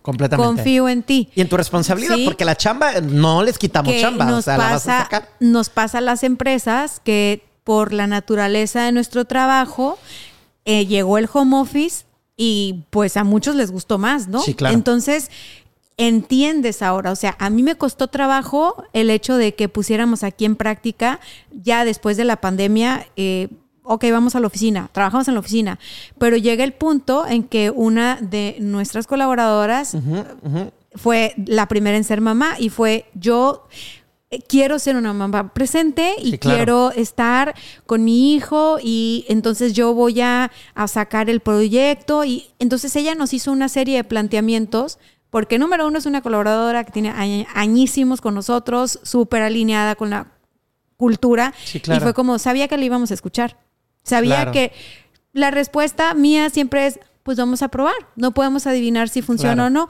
Vamos a probar, pero tenemos que estar a gusto las dos partes. Claro. Toda la vida esa es mi frase. Tenemos que estar a gusto las dos partes. Te tiene que hacer sentido a ti, me tiene que hacer sentido a mí. Claro. Recientemente, otra persona que también es súper importante del equipo dijo, no, no tiene hijos, no, no, o sea, simplemente es un alma libre bohemia que Claro. quiere trabajar eh, ciertos días a distancia porque, pues, por la distancia, o sea, porque Claro. ella dice, lo que hago de llegar de mi casa a la oficina y tal, y hay cosas que puedo sacar desde acá. Al principio yo sentí, no, pero es que... no- y vamos a, o sea, mi pregunta era, ¿y vamos a poder sacar las cosas en tiempo y forma? Y ella sí, porque ya tengo tiempo preparándome para esto y lo otro. Y fue otra vez más, no hay una, no hay forma de saber más que probándolo. Claro. Y si funciona, Vamos funciona. Si funciona, funciona y tenemos que estar bien las dos partes. Esa es la única siempre condición en, mi caso, ¿no? Entiendo que hay negocios en las que por su naturaleza hay cosas que no se podrán hacer a distancia, pero oye, el día del festival de tu hijo, oye, la firma de boletas, oye, la, ¿sabes? O sea, creo que sí es importante que ya no lo veo yo de los boomers, amigo, nada más, y a lo mejor tú pues me, me, me corriges, si no, pero es una cultura como en México, o sea, en México, eh, boxeadores, Pepe el Toro, ¿no? Torito, o sea, tendemos una cultura así como de, te tienes que super fregar para ser chingón y, y, y vemos luego la cultura americana, nosotros que estamos en frontera, y esto de los días por ejemplo, a Gerardo, mi esposo, cuando él estaba para trabajando por una empresa americana, no tenía medios días. Él tenía días completos y tenía como seis y no al año. O sea, era diferente y era un, no nos tienes que decir qué vas a hacer ese día. o sea, tú simplemente vas a meter tu, tu PTO y listo, ¿no? Lo que tengas que hacer. Eh, confiamos en ti. yo siempre lo interpreté como confiamos en ti. ¿No? Tienes este bono de confianza por adelantado, o sea, que sepas que tú en mi empresa vas a poder hacer uso de este tiempo para ti, no me tienes que dar explicación, no te voy a cuestionar, porque confío en que vas a sacar tu chamba. Y eso para mí es muy valioso. Entonces, ¿qué otro tip? Dime, ¿qué otro tip pueden hacer? No, por reforzar una cultura de colaboración. ¿Cómo? Escuchando puntos de vista distintos. O sea, nosotros, por ejemplo, tenemos una eh, reunión semanal de operaciones donde participamos todos los departamentos. Y entonces no limita las decisiones de operaciones a los de operaciones. Ah. Porque resulta que ponen al centro una problemática o un reto. Oigan, está pasando esto, esto, esto, esto esto esto. Opina el de finanzas, opina el de RH, que soy yo, opina este, el de compras, opina el de procesos, ocupa el de e-commerce, opina. Entonces, se da una visión de colaboración de una misma situación desde tantos ámbitos que si operaciones no lograba resolver con éxito o con eficiencia alguna situación, pues lo generamos entre todos. Entonces vas fomentando la apertura, vas fomentando la tolerancia, porque al final del día también te cuestionan, ¿no? Pones a la mesa, te vulneras y, pones alguna situación, pues te empiezan a cuestionar, oye, pero ¿por qué no lo haces así? Oye, pero no se supone que debe ser esto. Ah, entonces no están haciendo esto. Entonces también vas madurando la visión de los gerentes pues de que te pongan una visión 360 y que no necesariamente te la compartan o que no necesariamente estén de acuerdo contigo. Entonces se van haciendo ejercicios súper padrísimos donde son equipos de colaboración interdisciplinarios. Entonces también creo que ese es un muy buen ejercicio en donde vas entrenando a la gente eh, para escuchar, pero también para recibir eh, sugerencias o comentarios que no necesariamente son a las que estás acostumbrado. Es como un think tank. Sí, más o menos. Ok, buenísimo. Me encanta porque con, con, eso que nos estás diciendo sí, sí, hace, sí hace todo el sentido del mundo porque, mira, te encargaste de que a la entrada le das un recibimiento, recibimiento ¿no? Y luego ya cuando se va a cambiar de chamba o se va de ahí, pues le hacen una despedida. Pero en medio, claro. muchas veces no se hace nada y cosas tan sencillas como las que nos has estado haciendo el gusto de compartir, o sea, eh, nos has estado haciendo el favor de compartir y yo el gusto de escucharte.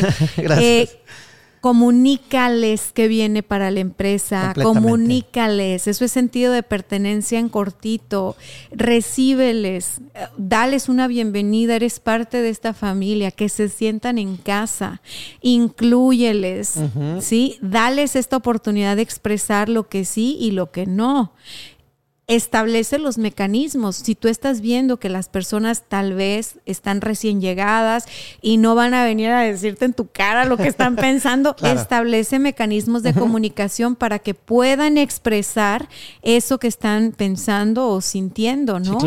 ¿Y qué tan periódico consideras tú que debería ser esta reunión para estar alineando expectativas? Claro. ¿Cómo sería?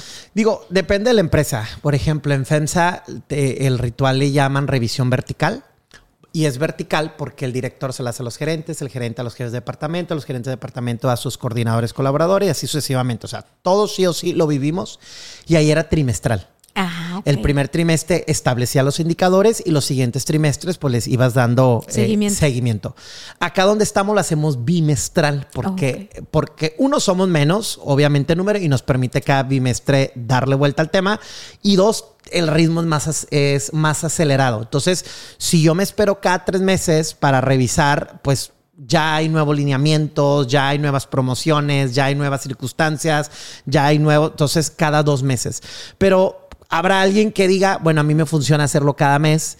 Eh, lo que tampoco recomiendo es tan seguido para que no se pierda como, un, pues ya no tengo que platicar qué le digo y pues ya llegó. o sea, exacto, si tampoco se trata.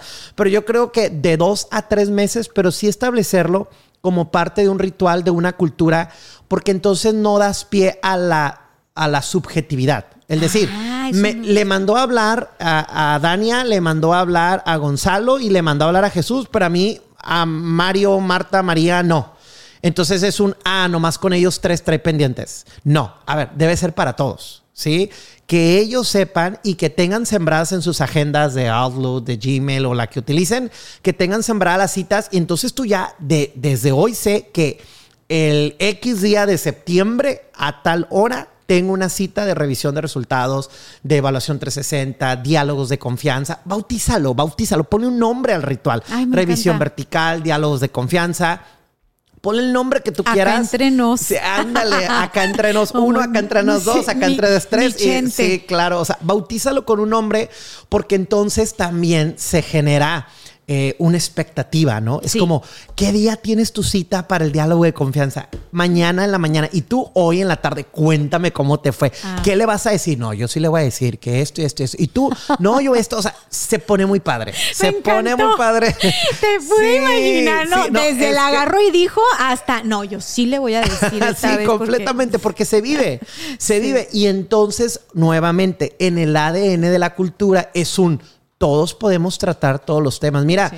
evadiendo no se resuelven las cosas. Solamente haces un efecto de nieve y comienza a acrecentar. Yo les digo cuando doy el curso ahí en CETIS de habilidades directivas o gerenciales, yo les digo, a ver, un gerente tiene conversaciones incómodas, ¿eh? Eh, sobre todo. Un gerente tiene conversaciones incómodas y puedes tratar cualquier tema y ahí es donde entra la comunicación asertiva. O de broma les digo, quien no quiera ver fantasmas, pues no salga de noche, ¿no? Entonces, quien quiere posiciones de liderazgo tiene que tratar temas, pues a veces críticos, a veces incómodos, a veces retadores. Y entonces yo les digo, establecelo en un ritual de tal manera que no sea subjetivo, porque a él sí, a mí no. No, a ver, es a todos.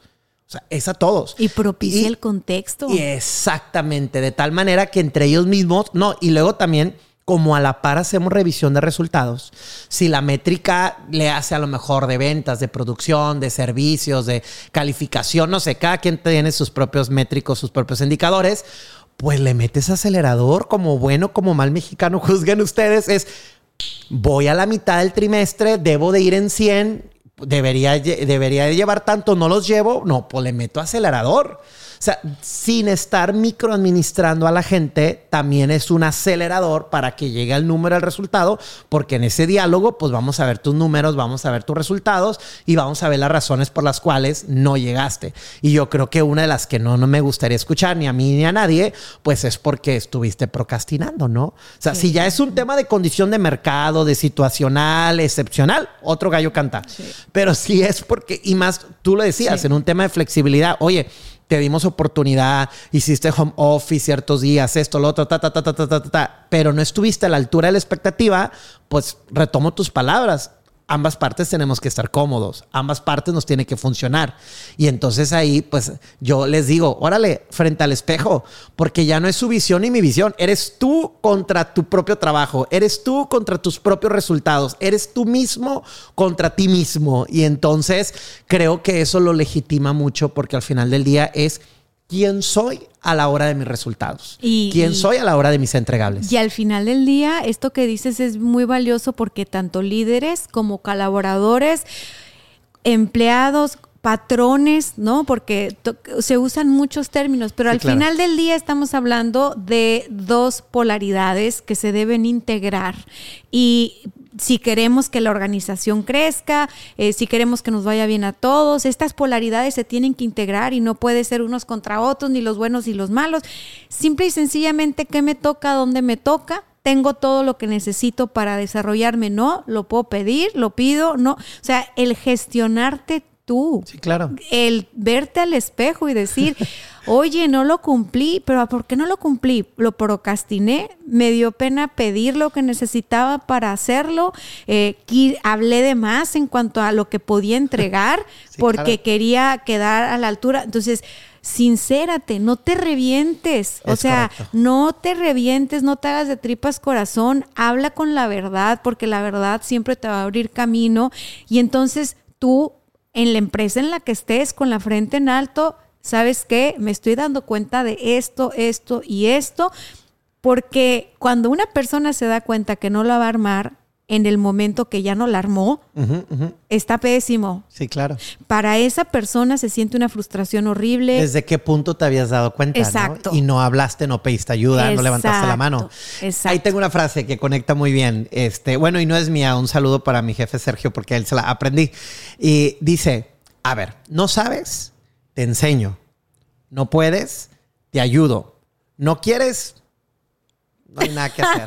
sí. No hay nada que hacer. Sí. Ay, sí. O sea, si es un tema de que no sabes, pues te vamos a enseñar. Digo, más ahora, en la época de la tecnología, estás un clic de tener acceso a la información, el conocimiento.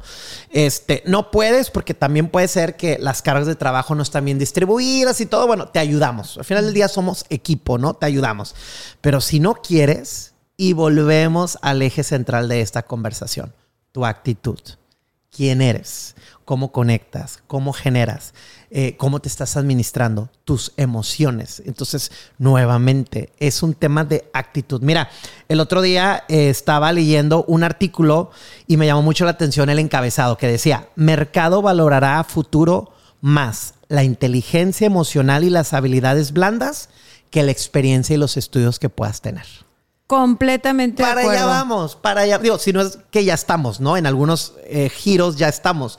Porque nuevamente, llegas, pues no lo sabes todo. Nada más acuérdate cómo llegaste tú. También te enseñaron, también te capacitaron.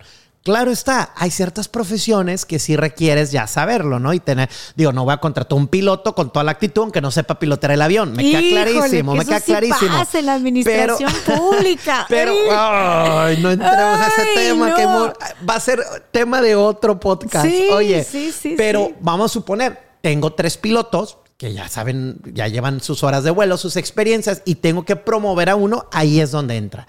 Ahí es donde entra sus habilidades blandas, ahí es donde entra su inteligencia emocional, ahí es donde entra quién es para liderar a otros, quién es para alinear a otros, quién es para motivar y conectar a otros. Recordemos que liderazgo es influencia. No tiene nada que ver con la posición jerárquica. Sí, es más fácil identificarlo cuando la jerarquía te da cierta posición de poder, autoridad. Me queda clarísimo, tampoco me niego a eso. Pero ¿cuántas veces no vemos, vamos a poner el ejemplo, en una colonia donde podemos vivir 50 personas y todos somos vecinos y todos tenemos una casa y todos este, tenemos un número de la cuadra. Pero hay una líder, doña Lupe, vamos a para ejemplificar, que es la señora que mueve, que hace, que levanta firmas y que el escrito y que va a la delegación y que le dice, le reclama, gestiona. Entonces, al final del día, todos somos una firma, todos somos una casa, todos representamos a uno la privada y jerárquicamente hablando, representamos lo mismo, pero es un tema de liderazgo, factor de influencia que no necesariamente te lo da pues un puesto, o una jerarquía. En las empresas es igual. Eh, me toca entrenar mucho supervisor en el sector maquilador. Aquí en Frontera, como mencionabas hace rato, eh, está muy industrializado. Y yo les digo, tu líder de producción, ¿cuántos son? No, pues 15, no, pues que 20. Eh, jerárquicamente tiene el mismo puesto, sí, pero sí o no tienes dos o tres líderes que si quieres convencer a todos, primero tienes que convencer a esos tres. O al revés, si no convences a esos tres, los primeros que te van a alborotar al gallinero, perdóname la expresión, van a ser esos tres. Liderazgo es factor de influencia. ¿Quién soy yo? para la empresa, quién soy para el equipo, qué estoy transmitiendo, qué estoy influyendo y no nomás en lo que hacemos, cómo lo hacemos. Siempre he dicho, la forma también es fondo. Completamente de acuerdo. Me encanta verte hablar así cuando te emocionas. Sí. Me está, me, no, me remontas a la universidad y a cuando tomábamos la rectoría, lo cual me lleva a preguntarte lo siguiente, porque además hablaste igualito que un paisano mío que estuvo presidiendo justo tu partido, del cual acabas de renunciar. Sí, claro. Hablaste, me recordaste tanto a Damián Canijo. Muchísimo, muchísimo. O sea, por el- los norteños, yo creo, ¿no? Y sí. Así, pero cañón. Y dijiste, tú renuncié, empezaste a hablar como Damián y pensé yo, Damián, no tarda en renunciar también. Yo creo, pero bueno. Sí, sí, sí. ¿Renunciaste? ¿Me dijiste eso al principio? Sí, fíjate que este lo hizo en los mejores términos, en agradecimiento, este Hablando de salir bien de las hablando de salir bien. Mira, como tú le dijiste, me tocó ser dirigente de un partido político y, y algo que no me gustaba era cuando la gente se iba en plena campaña quitándose una playera, poniéndose la otra en el mismo acto y hablando pestes de la casa que los albergó y que los Sí, cobijó y que los formó, porque además este, yo reconozco que Acción Nacional es un partido formativo. Este, y entonces dices, oye, pues no seas mal agresivo. Cuando tú estabas ahí, todo estaba bien y ahora que ya no estás, todo está mal. No, no necesariamente. Entonces, siempre he aprendido a salir bien de los equipos en los que estuve. De mi parte, en este momento, no hay más que agradecimiento, muchas de las mejores experiencias. Por supuesto, si tomas una decisión de este calibre, es porque ya no estás de acuerdo, ya no te sientes integrado, ya no te sientes parte de, porque no es lo mismo que conociste, pero siempre en respeto, sin juicio. Y, y- la, y la verdad yo también dije, si un día me voy, me quiero ir en un año que no sea electoral. Y entonces 2023, hablando en Baja California, en Tijuana, no hay elecciones. Entonces como tal, este, dije, quiero darle las gracias. Si el año que entra tomo la decisión de participar en, en ese proyecto inclusivo o en cualquier otro, será por convicción propia, será por gusto, será por hobby. O la otra, pues ni siquiera participar. Digo, tampoco es de ley ni obligación, ¿no? Entonces... No, no, no, tampoco, tampoco. Creo que es muy de momentos. Oye, te quiero preguntar algo. Échale. ¿Tú fuiste dirigente, pero de la juvenil o de, lo, o de Oh, todos? estuve, sí, en la, juve- en la juvenil, pero luego me tocó decir, como decíamos en ese entonces, la de los grandes. La de los grandes, sí, sí, sí. me tocó ser secretario general. El- eh, había un presidente del partido, licenciado Raúl Felipe Luébano, muy buen amigo, y yo era el secretario general. Y nos tocaron dos elecciones bien críticas porque éramos oposición. Te estoy hablando, eh, fue la del 2012. Ok. En el gobierno federal era el PRI, Sí. eh, Peña Nieto, cuando el PRI y el PAN no se llevaban, dicho sea de paso, eh, éramos oposición. Eran otros Esta- tiempos. este, no, pues es que yo fui de los panistas que nos decían ah, con el PRI en la esquina y nos adoctrinaban de ellos son los malos, tú eres los buenos y agárrense, porque literalmente nos llegamos a agarrar a golpes, pero esa es otra historia. Este, y entonces ah, éramos oposición y fue la elección intermedia. En el norte, Baja California es el estado con menos participación en el país y más en las elecciones intermedias. Vota el 30%. O sea, es una vergüenza. De cada 10 baja californianos, 7 no van a votar y 3 van a votar. Entonces, íbamos a una elección intermedia, íbamos siendo oposición, el gobierno federal era el PRI, que era oposición, y el gobierno municipal era el PRI, que era Estiazarán en ese entonces. Este, y pues íbamos contra la corriente. Ganamos carro completo de los diputados federales. En ese entonces, el distrito 4 fue Jorge Ramos, el 5 Max García, el 6 María Luisa Sánchez y el 8 Jackie Nava. Aquí. Ganamos ahí este, todos los distritos en ese, entonces, en ese entonces. Al siguiente año, 2013, fue el tema de la elección municipal y nos tocó ganar también la elección en contra porque pues éramos oposición. Entonces, luego platicaremos de esas experiencias, pero era contracorriente, sin presupuesto, sin ser gobierno, sin dinero, más que la convicción, las ganas y por supuesto, digo, la estrategia de poder sumar voluntades y poder conectar con la gente, pues para obviamente... Una hacer vez más, el factor de las emociones. No hay otro. Tal no cual, hay otro. Tal cual. O Pues es sea, ahí está. el- Digo, tú me preguntaste hace rato, oye Gonzalo, has estado en proyectos o en giros en áreas tan distantes, pues ¿cómo le haces? Le diste el punto. Es tema gente. La misma elección es un tema de gente, la misma elección es un tema de emociones. O sea, si tú le dices, ¿cuáles son las propuestas de? Pues a lo mejor si traen un buen equipo de marketing, te van a decir una o dos que traigan en el aire. Pero si le preguntas, ¿por qué tal candidato? Te va a empezar a hablar de emociones. Es que él es eh, o ella es, es que él dijo, él hizo, él logró y no, y esto. O sea, Emociones, emociones. Dirías tú, hay temas que hasta te brillan los ojitos, Sí. te emocionas y es donde conectas más, ¿no? Mira, hablando de emociones, una de las estrategias, aunque ahora vamos al terreno de marketing político, Ay, no, este, me, me encanta. Estuve ahí, dime. Vas en la calle y entonces, ¿qué tiene un candidato? Su avanzada, ¿no? Entonces vas tocando puertas X metros enfrente del candidato y, y, pues obviamente para ver si te van a abrir, para ver si no te van a abrir, si te van a mentar la moda, pues que te la menten a ti, no al candidato. Este, uno, para que no pierda el tiempo, dos, para que no te graben y te suenen redes y tres, para no influir en su estado anímico. Volvemos a lo mismo, va pidiendo el voto de acuerdo al estado anímico que ande. Bueno. Entonces, pues vas de avanzada, ¿no? Entonces sale Doña Lupita otra vez, que ya la traemos de ejemplo. Y entonces comienzas tú a indagar. Doña Lupita, ¿cómo está? No, pues que bien, mira, y viene atrás el candidato para que lo salude. ¿Qué onda? ¿Cómo? Le vas midiendo si es pro, si es contra, si trae un reclamo, si trae una propuesta. Entonces, de tal manera que te empieza a decir, Pongo un ejemplo. No, es que ahorita vienen a pedir el voto, no los volvemos a ver, y que esto y que lo otro, no sé qué. Entonces tú vas recabando datos, ¿sí? Y entonces ya cuando llega el candidato, le dices candidato o candidata, ¿no?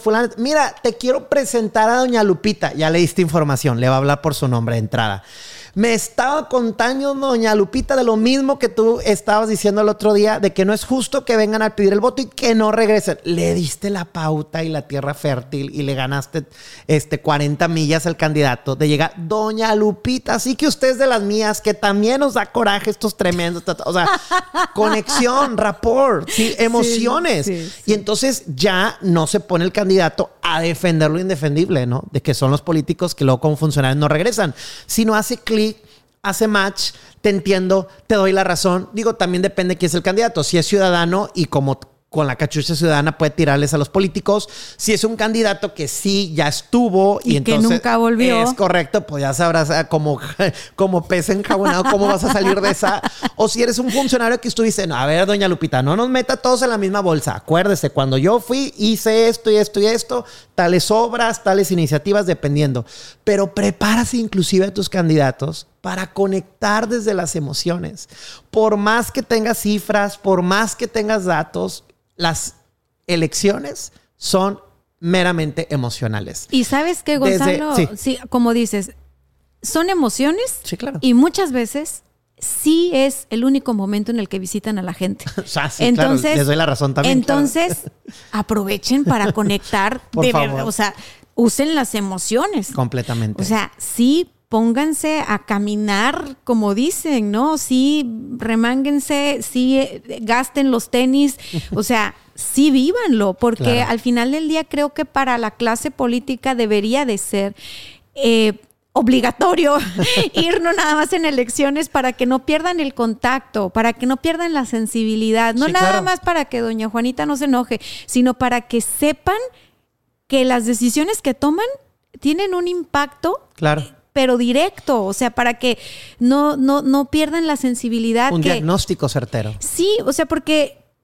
a ver, somos humanos, sienten, ¿no? Y esto, esto que hablas de la avanzada, que por cierto, mándale tipa a la avanzada de Marcelo, porque eso no lo hicieron. A No. Marcelo le gritó doña Chonita ahí en sujeta. Bueno, eh, al final del día, ellos también se la creen. El candidato termina creyéndose antes de saber si va a ganar o no va a ganar, porque Sí, pues claro. el- todo se define el día de se la va creyendo que puede influir, que puede incidir, que puede cambiar las cosas, que se la cree que tiene una responsabilidad o no, un compromiso o no. Y si de por sí, una vez que los candidatos ganan y toman el puesto, hay como una suerte de desconexión natural, porque ahora ya soy el servidor público, ya no soy el candidato, ya no estoy pidiendo, ahora Claro. yo ejerzo el poder y hay como psicológicamente hay un cambio interesante en el mindset de estas personas.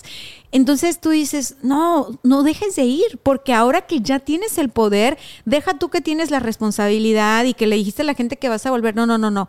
Si quieres tomar decisiones acertadas, tienes que estar conectado a la tierra. Claro. No puedes andar en las nubes volando nada más desde tu curul o desde un cafecito en Polanco o desde se toman las decisiones de poder entre otros poderosos que ninguno va y recorre la, Sí, la claro. chingada calle, entonces ninguno está conectado, ¿no? Y en esa desconexión, porque todo es emociones, ¿qué sucede? ¿Cómo se siente la gente, no? O sea, Abandonada, este, me mintió, No me cree. engañó, fue un fraude, o sea, todo lo contrario. o nada más está robando, nada claro. más está abusando, nada más está corrompiendo. Y a muchas veces habrá servidores públicos que se están partiendo la madre por sacar las cosas adelante, cosas difíciles. O sea, son, son humanos también, tienen esta otra característica de que pues no todo es malo en política, ¿no? También debe de haber sus cosas positivas. Sí, claro. Pero si no regresan a caminar,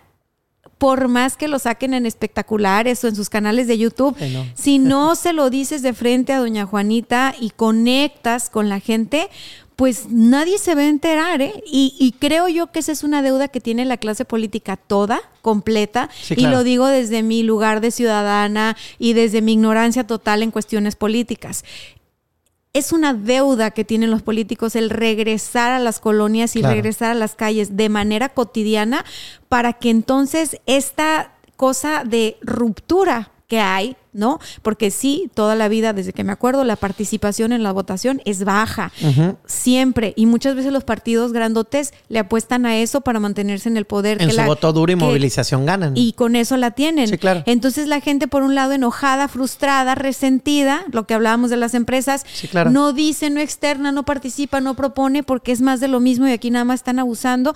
Y por el otro lado están estas otras personas que dicen, no, pues es que la gente ni se interesa, ni vienen, ni participan, ni se mueven, quieren todo en la mano. Hay como una ruptura Sí, claro. que nos toca entre todos conectar y, y- y- y empezar a manejar desde otro lugar, porque un país no se construye de un polo o del otro. Se Sí, no. necesita integrar a ambos polos.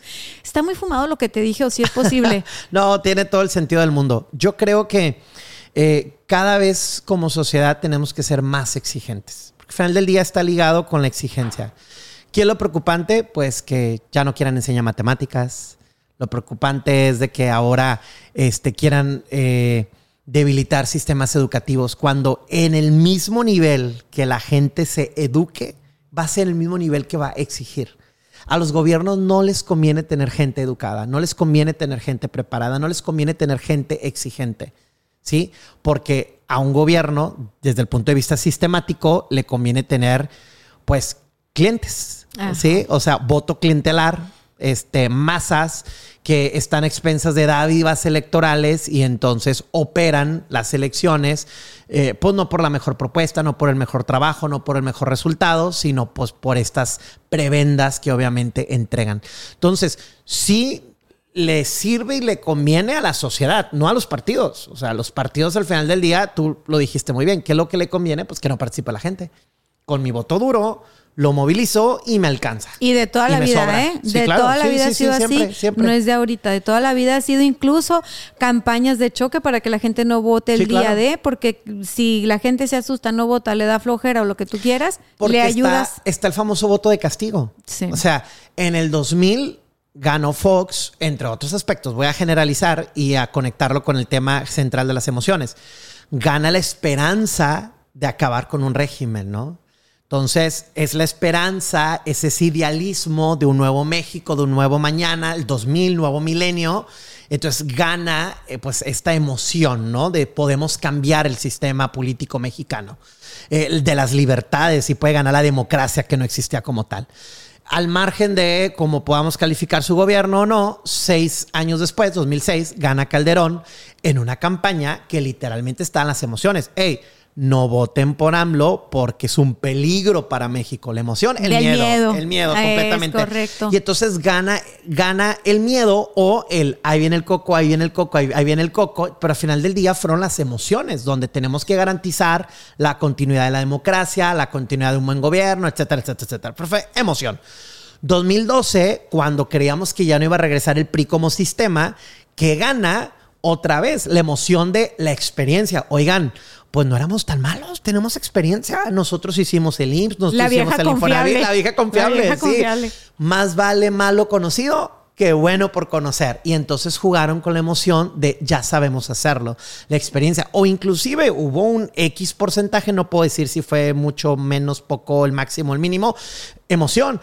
Ay, qué guapo está el candidato, ¿no? Fue muy alta, ¿eh? Emoción, no, digo, Fue sí, nada más que no le quise poner un número, pero, pero otra vez la emoción, qué guapo está, que si joven, que si la telenovela, La que si la pareja, el matrimonio ideal, pero emociones al final del día. Sí. Seis años después, 2018, ahí vamos con las emociones otra vez. Ya le toca, se la robaron, voto de castigo al PRI, al PAN, al sistema. Y esperanza la otra vez. La esperanza. Y de hecho, pues hasta su eslogan, ¿no? La esperanza, La esperanza y que es el eslogan del partido oficial del presidente. Oye, pero tan otra mal que se llevaban con Fox y mira cómo se parecían, ¿verdad? En, eh, es en que el mensaje. Que los extremos, los polos extremos, al final del día se conectan. Digo, con todo el perdón y el respeto, ¿verdad? Los que apoyan a uno o al otro, porque luego se lo toman bien personal. Es- Pero es, es me encanta cómo lo pones. Me Entonces, encanta. Porque al final sí, del día fueron las emociones, la esperanza de vamos a acabar con la corrupción, vamos a barrerlo como las escaleras de arriba hacia abajo, eh, eh, etcétera, etcétera, etcétera. Pero si te das cuenta, el común denominador, ¿cuál es? Tomar el pulso de la sociedad, a favor, en contra, bueno o malo, y las emociones. Y ahora, no es exclusivo de México, brinquemos el No, charco. es en todos los países. Donald Trump, emociones, antimigrante, versus, ta, ta, ta, ta, ta, y así a donde nos vayamos. ¿Qué está en el marketing político? Las emociones. 100%. Listo. 100%. ¿Por qué mandamos artistas o gente conocida? A lo mejor no tiene la experiencia legislativa o de gobierno, ejecutiva, porque pues la foto, la selfie, el artista, la emoción, conecta, son emociones. Para bien o Fíjate para que mal. sí, y, y- y nos vamos a despedir con esto porque, híjole, tú Casi y yo. tres horas, Dani. Tú vas a ser. No, mira, casi, casi llegas a, a igual que Tony Hernández. Saludos a Tony de Yomo Tijuana, que este canico se echó aquí casi las tres también. Pues igual, estamos a 15 minutos. este, es que es lo que pasa cuando no veo a mis amigos después de mucho tiempo. Aprovecho el podcast para ponernos al corriente. Sí, no, no es cierto. No, no, no, no. Gracias, gracias por todo lo que nos has compartido el día de hoy. Y, y- y tú tienes el micrófono abierto para cuando tengas No, tema, quieras gracias. venir a platicar. O sea, hay mucho que podemos platicar desde un lugar de curiosidad y de explorar temas. Y para eso es este lugar, ¿eh? Sí, Éxito claro. adentro hacia afuera va de, va de eso. Pero así como jugando al adivino, ¿qué emociones nos están vendiendo ahorita en estas precampañas que no son campañas, pero que sí son campañas, pero que van a ser campañas después? ¿Qué emociones son las que vamos a ver o que estamos viendo? Primero, digo, hay que separar este, las peras de las manzanas. Eh, es una elección emocional 100% como todas, porque el mismo presidente es emocional, ¿no? El polarizar, el poner en la mañana el tema para que todos los medios hablemos del tema que puso, etcétera, etcétera, 100% emocional. La primera emoción que yo veo es en el proceso interno de Morena como tal. ¿Cuál es la emoción? Soy un presidente distinto.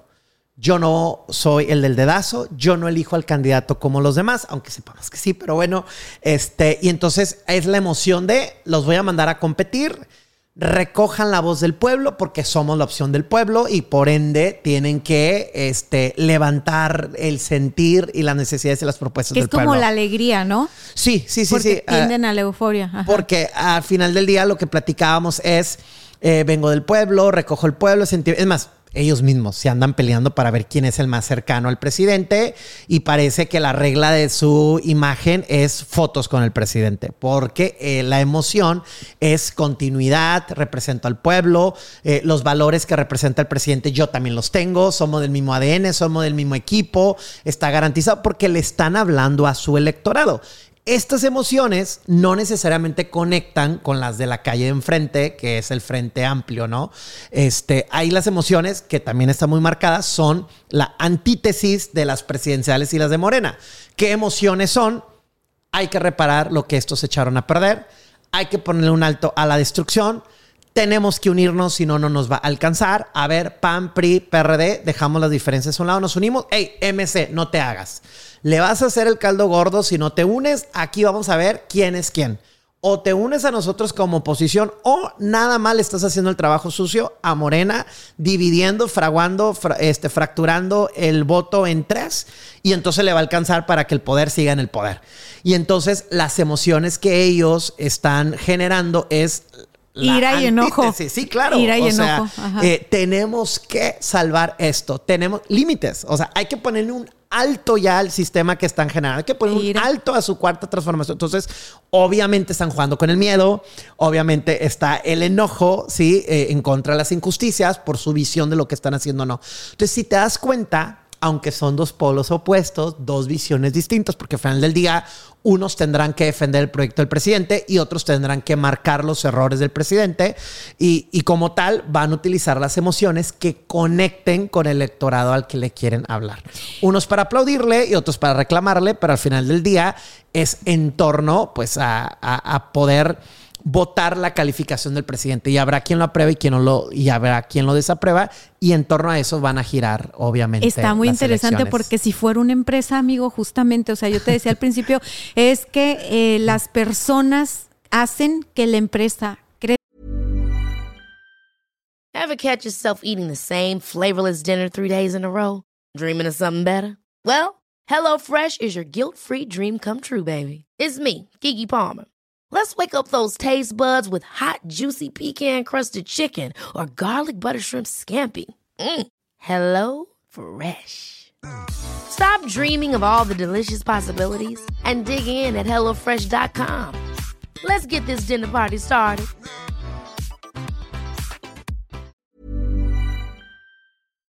Completamente. Aquí a nivel país, te estaba escuchando y me estaba imaginando, ah, ok, según lo que dijo Gonzalo, va a ser esta, o va a ser esta, o va a ser esta. Y al final del día, pues sí, en marketing político eh, usamos las emociones para conectar y comunicar.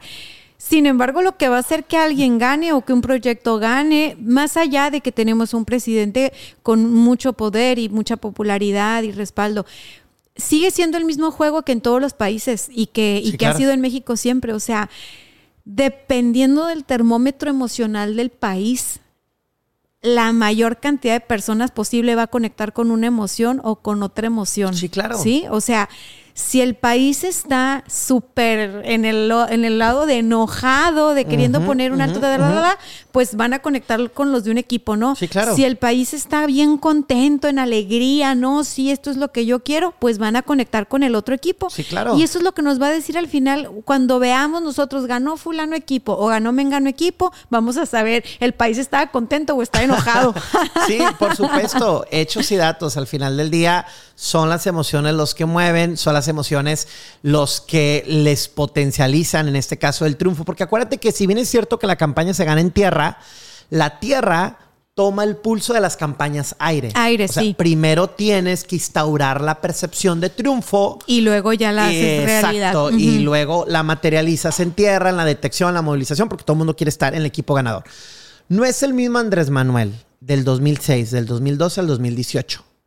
Porque en el 2006, ¿cuál era la emoción que giraba en torno a Andrés Manuel? Es un peligro. Él es el peligro. Sí, ¿y cómo le dio la ¿Y vuelta? ¿Cuál es la emoción del 2018? Él es la esperanza. Ajá. O sea, y entonces, de él es el peligro y que la perdió a él es la esperanza, oye, es el presidente más votado de las últimas décadas del país. ¿Qué tal, eh? O sea, la misma persona en dos escenarios, como bien comentas, emocionalmente distinto. En una trae la cachucha de yo soy el coco, ahí vengo, te voy a comer, versus yo soy la luz, la esperanza. Y, y te voy a decir algo, cachucha que le pusieron, pero se la pusieron porque tuvo que haber dado la señal de que, Sí, se- claro. de que le quedaba. Sí, claro. Porque si no, no hubiera crecido esa imagen en aquel tiempo. Pues la República Amorosa, ¿no te acuerdas? Cuando Sí, empezó con abrazos, no y balazos, entonces, besos. y que- ahora es completamente diferente la película, pero vuelvo al punto de las polaridades. Sí, claro. O sea, los seres humanos somos una cosa fascinante. La verdad es que yo, yo soy eh, eh, espectadora de, de todo este rollo. A diferencia tuya, yo no quise hacer carrera dentro de los partidos políticos. claro. Lo más cercano que llegué a estar a temas de política fue como consultora de marketing político o asesora de marketing político. Pero, ¿sabes qué? Creo que hoy por hoy, por ejemplo, nuestra generación, que sí tuvo este sistema educativo con matemáticas, ¿no? A Claro. nosotros no nos la quitaron. Vamos a ver si es cierto que hay una diferencia, porque hoy por hoy sí, estamos muy asustados de que de todos estos cambios que, que si bien no están validados como por toda la sociedad, Claro. todavía no sabemos ni, ni qué viene y ya andamos, pero que sí, como que te da el soponcio, ¿no? Número uno, dije yo, ok. Número dos, nosotros que sí tuvimos un sistema educativo eh, como el que conocemos, Sí, claro. eh, somos una generación que no participa.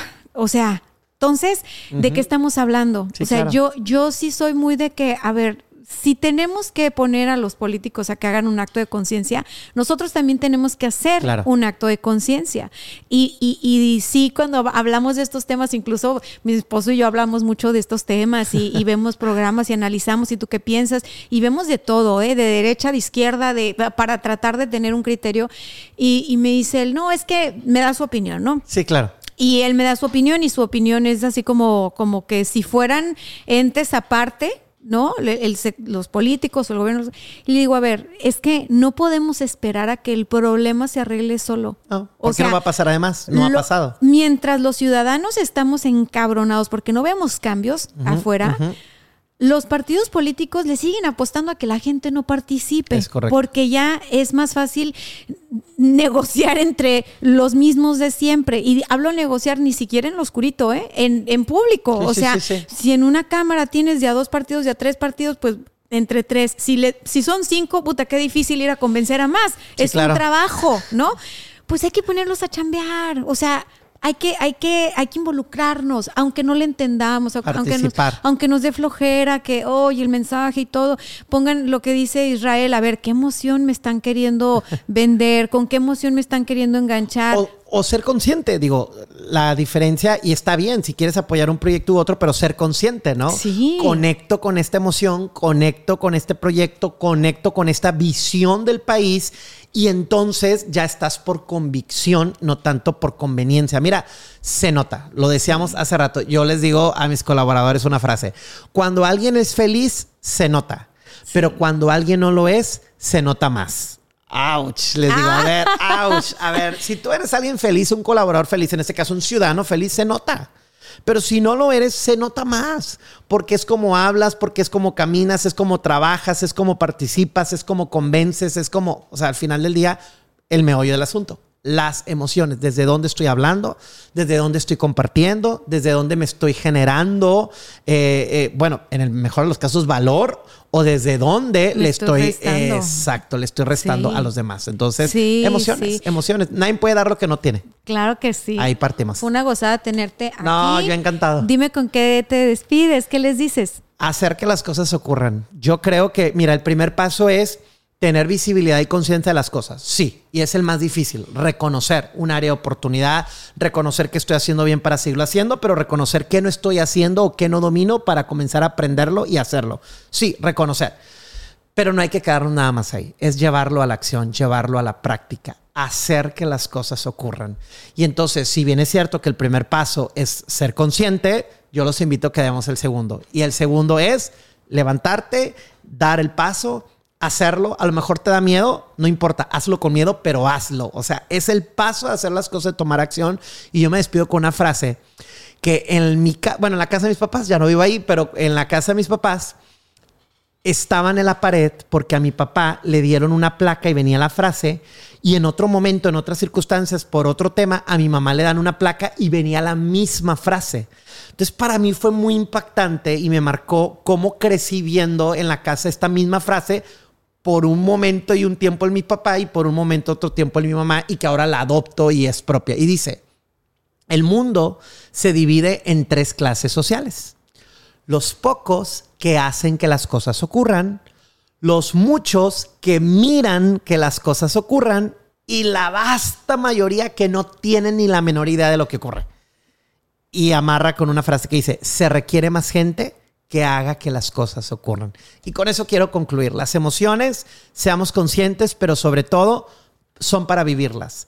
Hagamos que las cosas ocurran y vulnerarnos desde el punto de vista de líder, empresario, dueño o desde el punto de vista compañero, colaborador, jefe de área, departamento encargado. ¿Qué estoy haciendo para conectar con los demás? Somos seres emocionales y al final del día de lo único que nos vamos a acordar es cómo lo hiciste sentir. Y creo que ahí es la creencia potencializadora de que si eres consciente en cómo conectas con los demás, si eres consciente que liderazgo es conexión, no posición, entonces ya diste el primer paso y que después de este podcast, pues den el segundo, tomar acción. Ay, me encanta. ¿Qué es éxito para ti en este momento de tu vida? Para mí en este momento éxito es llegar y jugar con mi bebé. Me encanta poder llegar y darle un beso a mi esposa y saber que están en casa, que están bien. Este, eh, abrazar a mi papá ahora que no tengo a mi mamá, el poder convivir con él, el platicar con él, mis hermanos, mis amigos. Pero también es éxito llegar a mi trabajo porque me gusta, porque me apasiona, porque me encanta y todavía me me pagan por hacerlo. Y es éxito los viernes chilangos, una vez al mes. Ahí les va otro tip. A la hora de la comida nos vamos el equipo a jugar boliche, a comer y ya no regresamos a trabajar. Y entonces digo, esto es éxito, porque no todas las empresas pueden hacerlo. Éxito es ir a dar clases, porque para mí es un pasatiempo y poder estar conectando y generando, porque yo aprendo cuando enseño. Realmente este, ellos creen que voy a enseñarles, pero soy yo el que aprendo. Éxito es hacer lo que me gusta. Éxito es haber logrado el doctorado, porque un día me lo prometí, no por el ego del título, final del día ni, lo, ni uso el título, me hablan como Gonzalo y se dirigen a mí como, como Gonzalo, porque soy un ser humano, pero es saber que aquel adolescente que un día se hizo una promesa, hoy lo cumplió. Y creo que éxito es, no quiero llorar, pero el día de mañana poder voltear al cielo y decirle a mi mamá que estoy orgulloso de haber hecho lo que hice y que estoy seguro que ella también estaría muy orgullosa de ver el hijo en que se ha convertido su niño, su Gonzalo. Éxito es poder darme permiso de conectar con las emociones. Éxito es que si un día quiero llorar, tomo el momento para llorar. Éxito es que si un día quiero reír, me pongo a bailar, a cantar y no importa el momento. Éxito es entender que soy humano y que a veces es válido no estar bien. Éxito es entender que no estoy obligado a poder con todo. No estamos obligados a verlo todo. No estamos obligados a atinarle con todo. No estamos obligados y entonces puedes renunciar. Puedes moverte puedes emprender y quizás te va a ir bien y quizás no, pero éxito es intentarlo. Éxito es saber que no sabemos cuándo nos vamos a morir y que entonces hoy pudo haber sido mi último día y éxito es irme a acostar preguntándome, ¿valió la pena hoy? Y entonces voy a decir, fui al trabajo y me encantó, luego estuve con Dani y me encantó y se va a quedar grabado el video, me encantó, sí, valió la pena. Hoy fue un día que me gustó lo que hice y entonces fue un día exitoso porque me iría tranquilo. ¿Y sabes cuál es el chiste de estar viviendo como si fuera el último día? Estar consciente que un día vas a tener la razón. Un día realmente fue tu último día. Y si todos los días te vas a dormir con esa tranquilidad y felicidad de me puedo ir en paz el día de hoy porque no dejé pendientes, creo que entonces estás viviendo una vida exitosa. ¡Ay! Casi me haces llorar. Se me llenaron los ojos de lágrimas porque, híjole, tu, tu definición de éxito, Gonzalo, es éxito es que te guste estar en la vida. Éxito es vivir la vida como viene, como se presenta, sin poderla controlar, o sea, receptivo, o sea, híjole, qué bonito mensaje me diste y las personas que nos escucharon ya casi tres horas, estoy segura que han de decir, oye, ¿qué onda con estos en una reunión? Eh? No nos van a dejar hablar. No, así dejamos hablar, la verdad es que esto es un podcast y así es. Si llegaste hasta acá, pues espero que te hayas conmovido con Gonzalo, con sus historias, que te hayas llevado todos los tips que nos dio.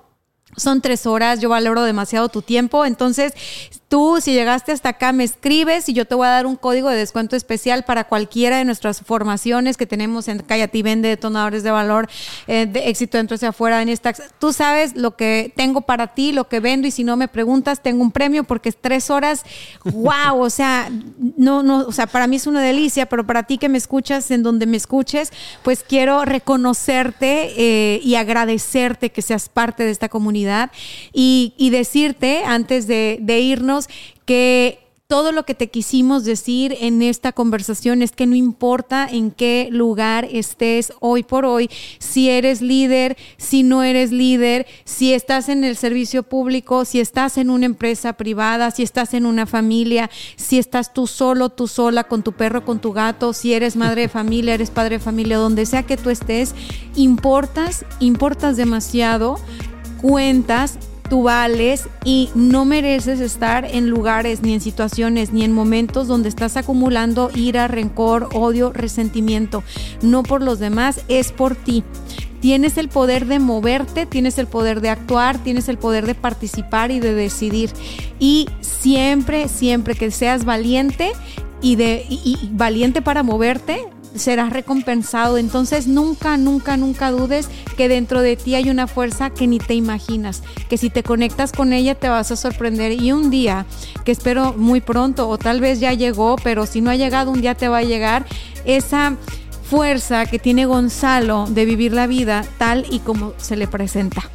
Nos vemos en el siguiente episodio. Bye bye. Muchas gracias, saludos.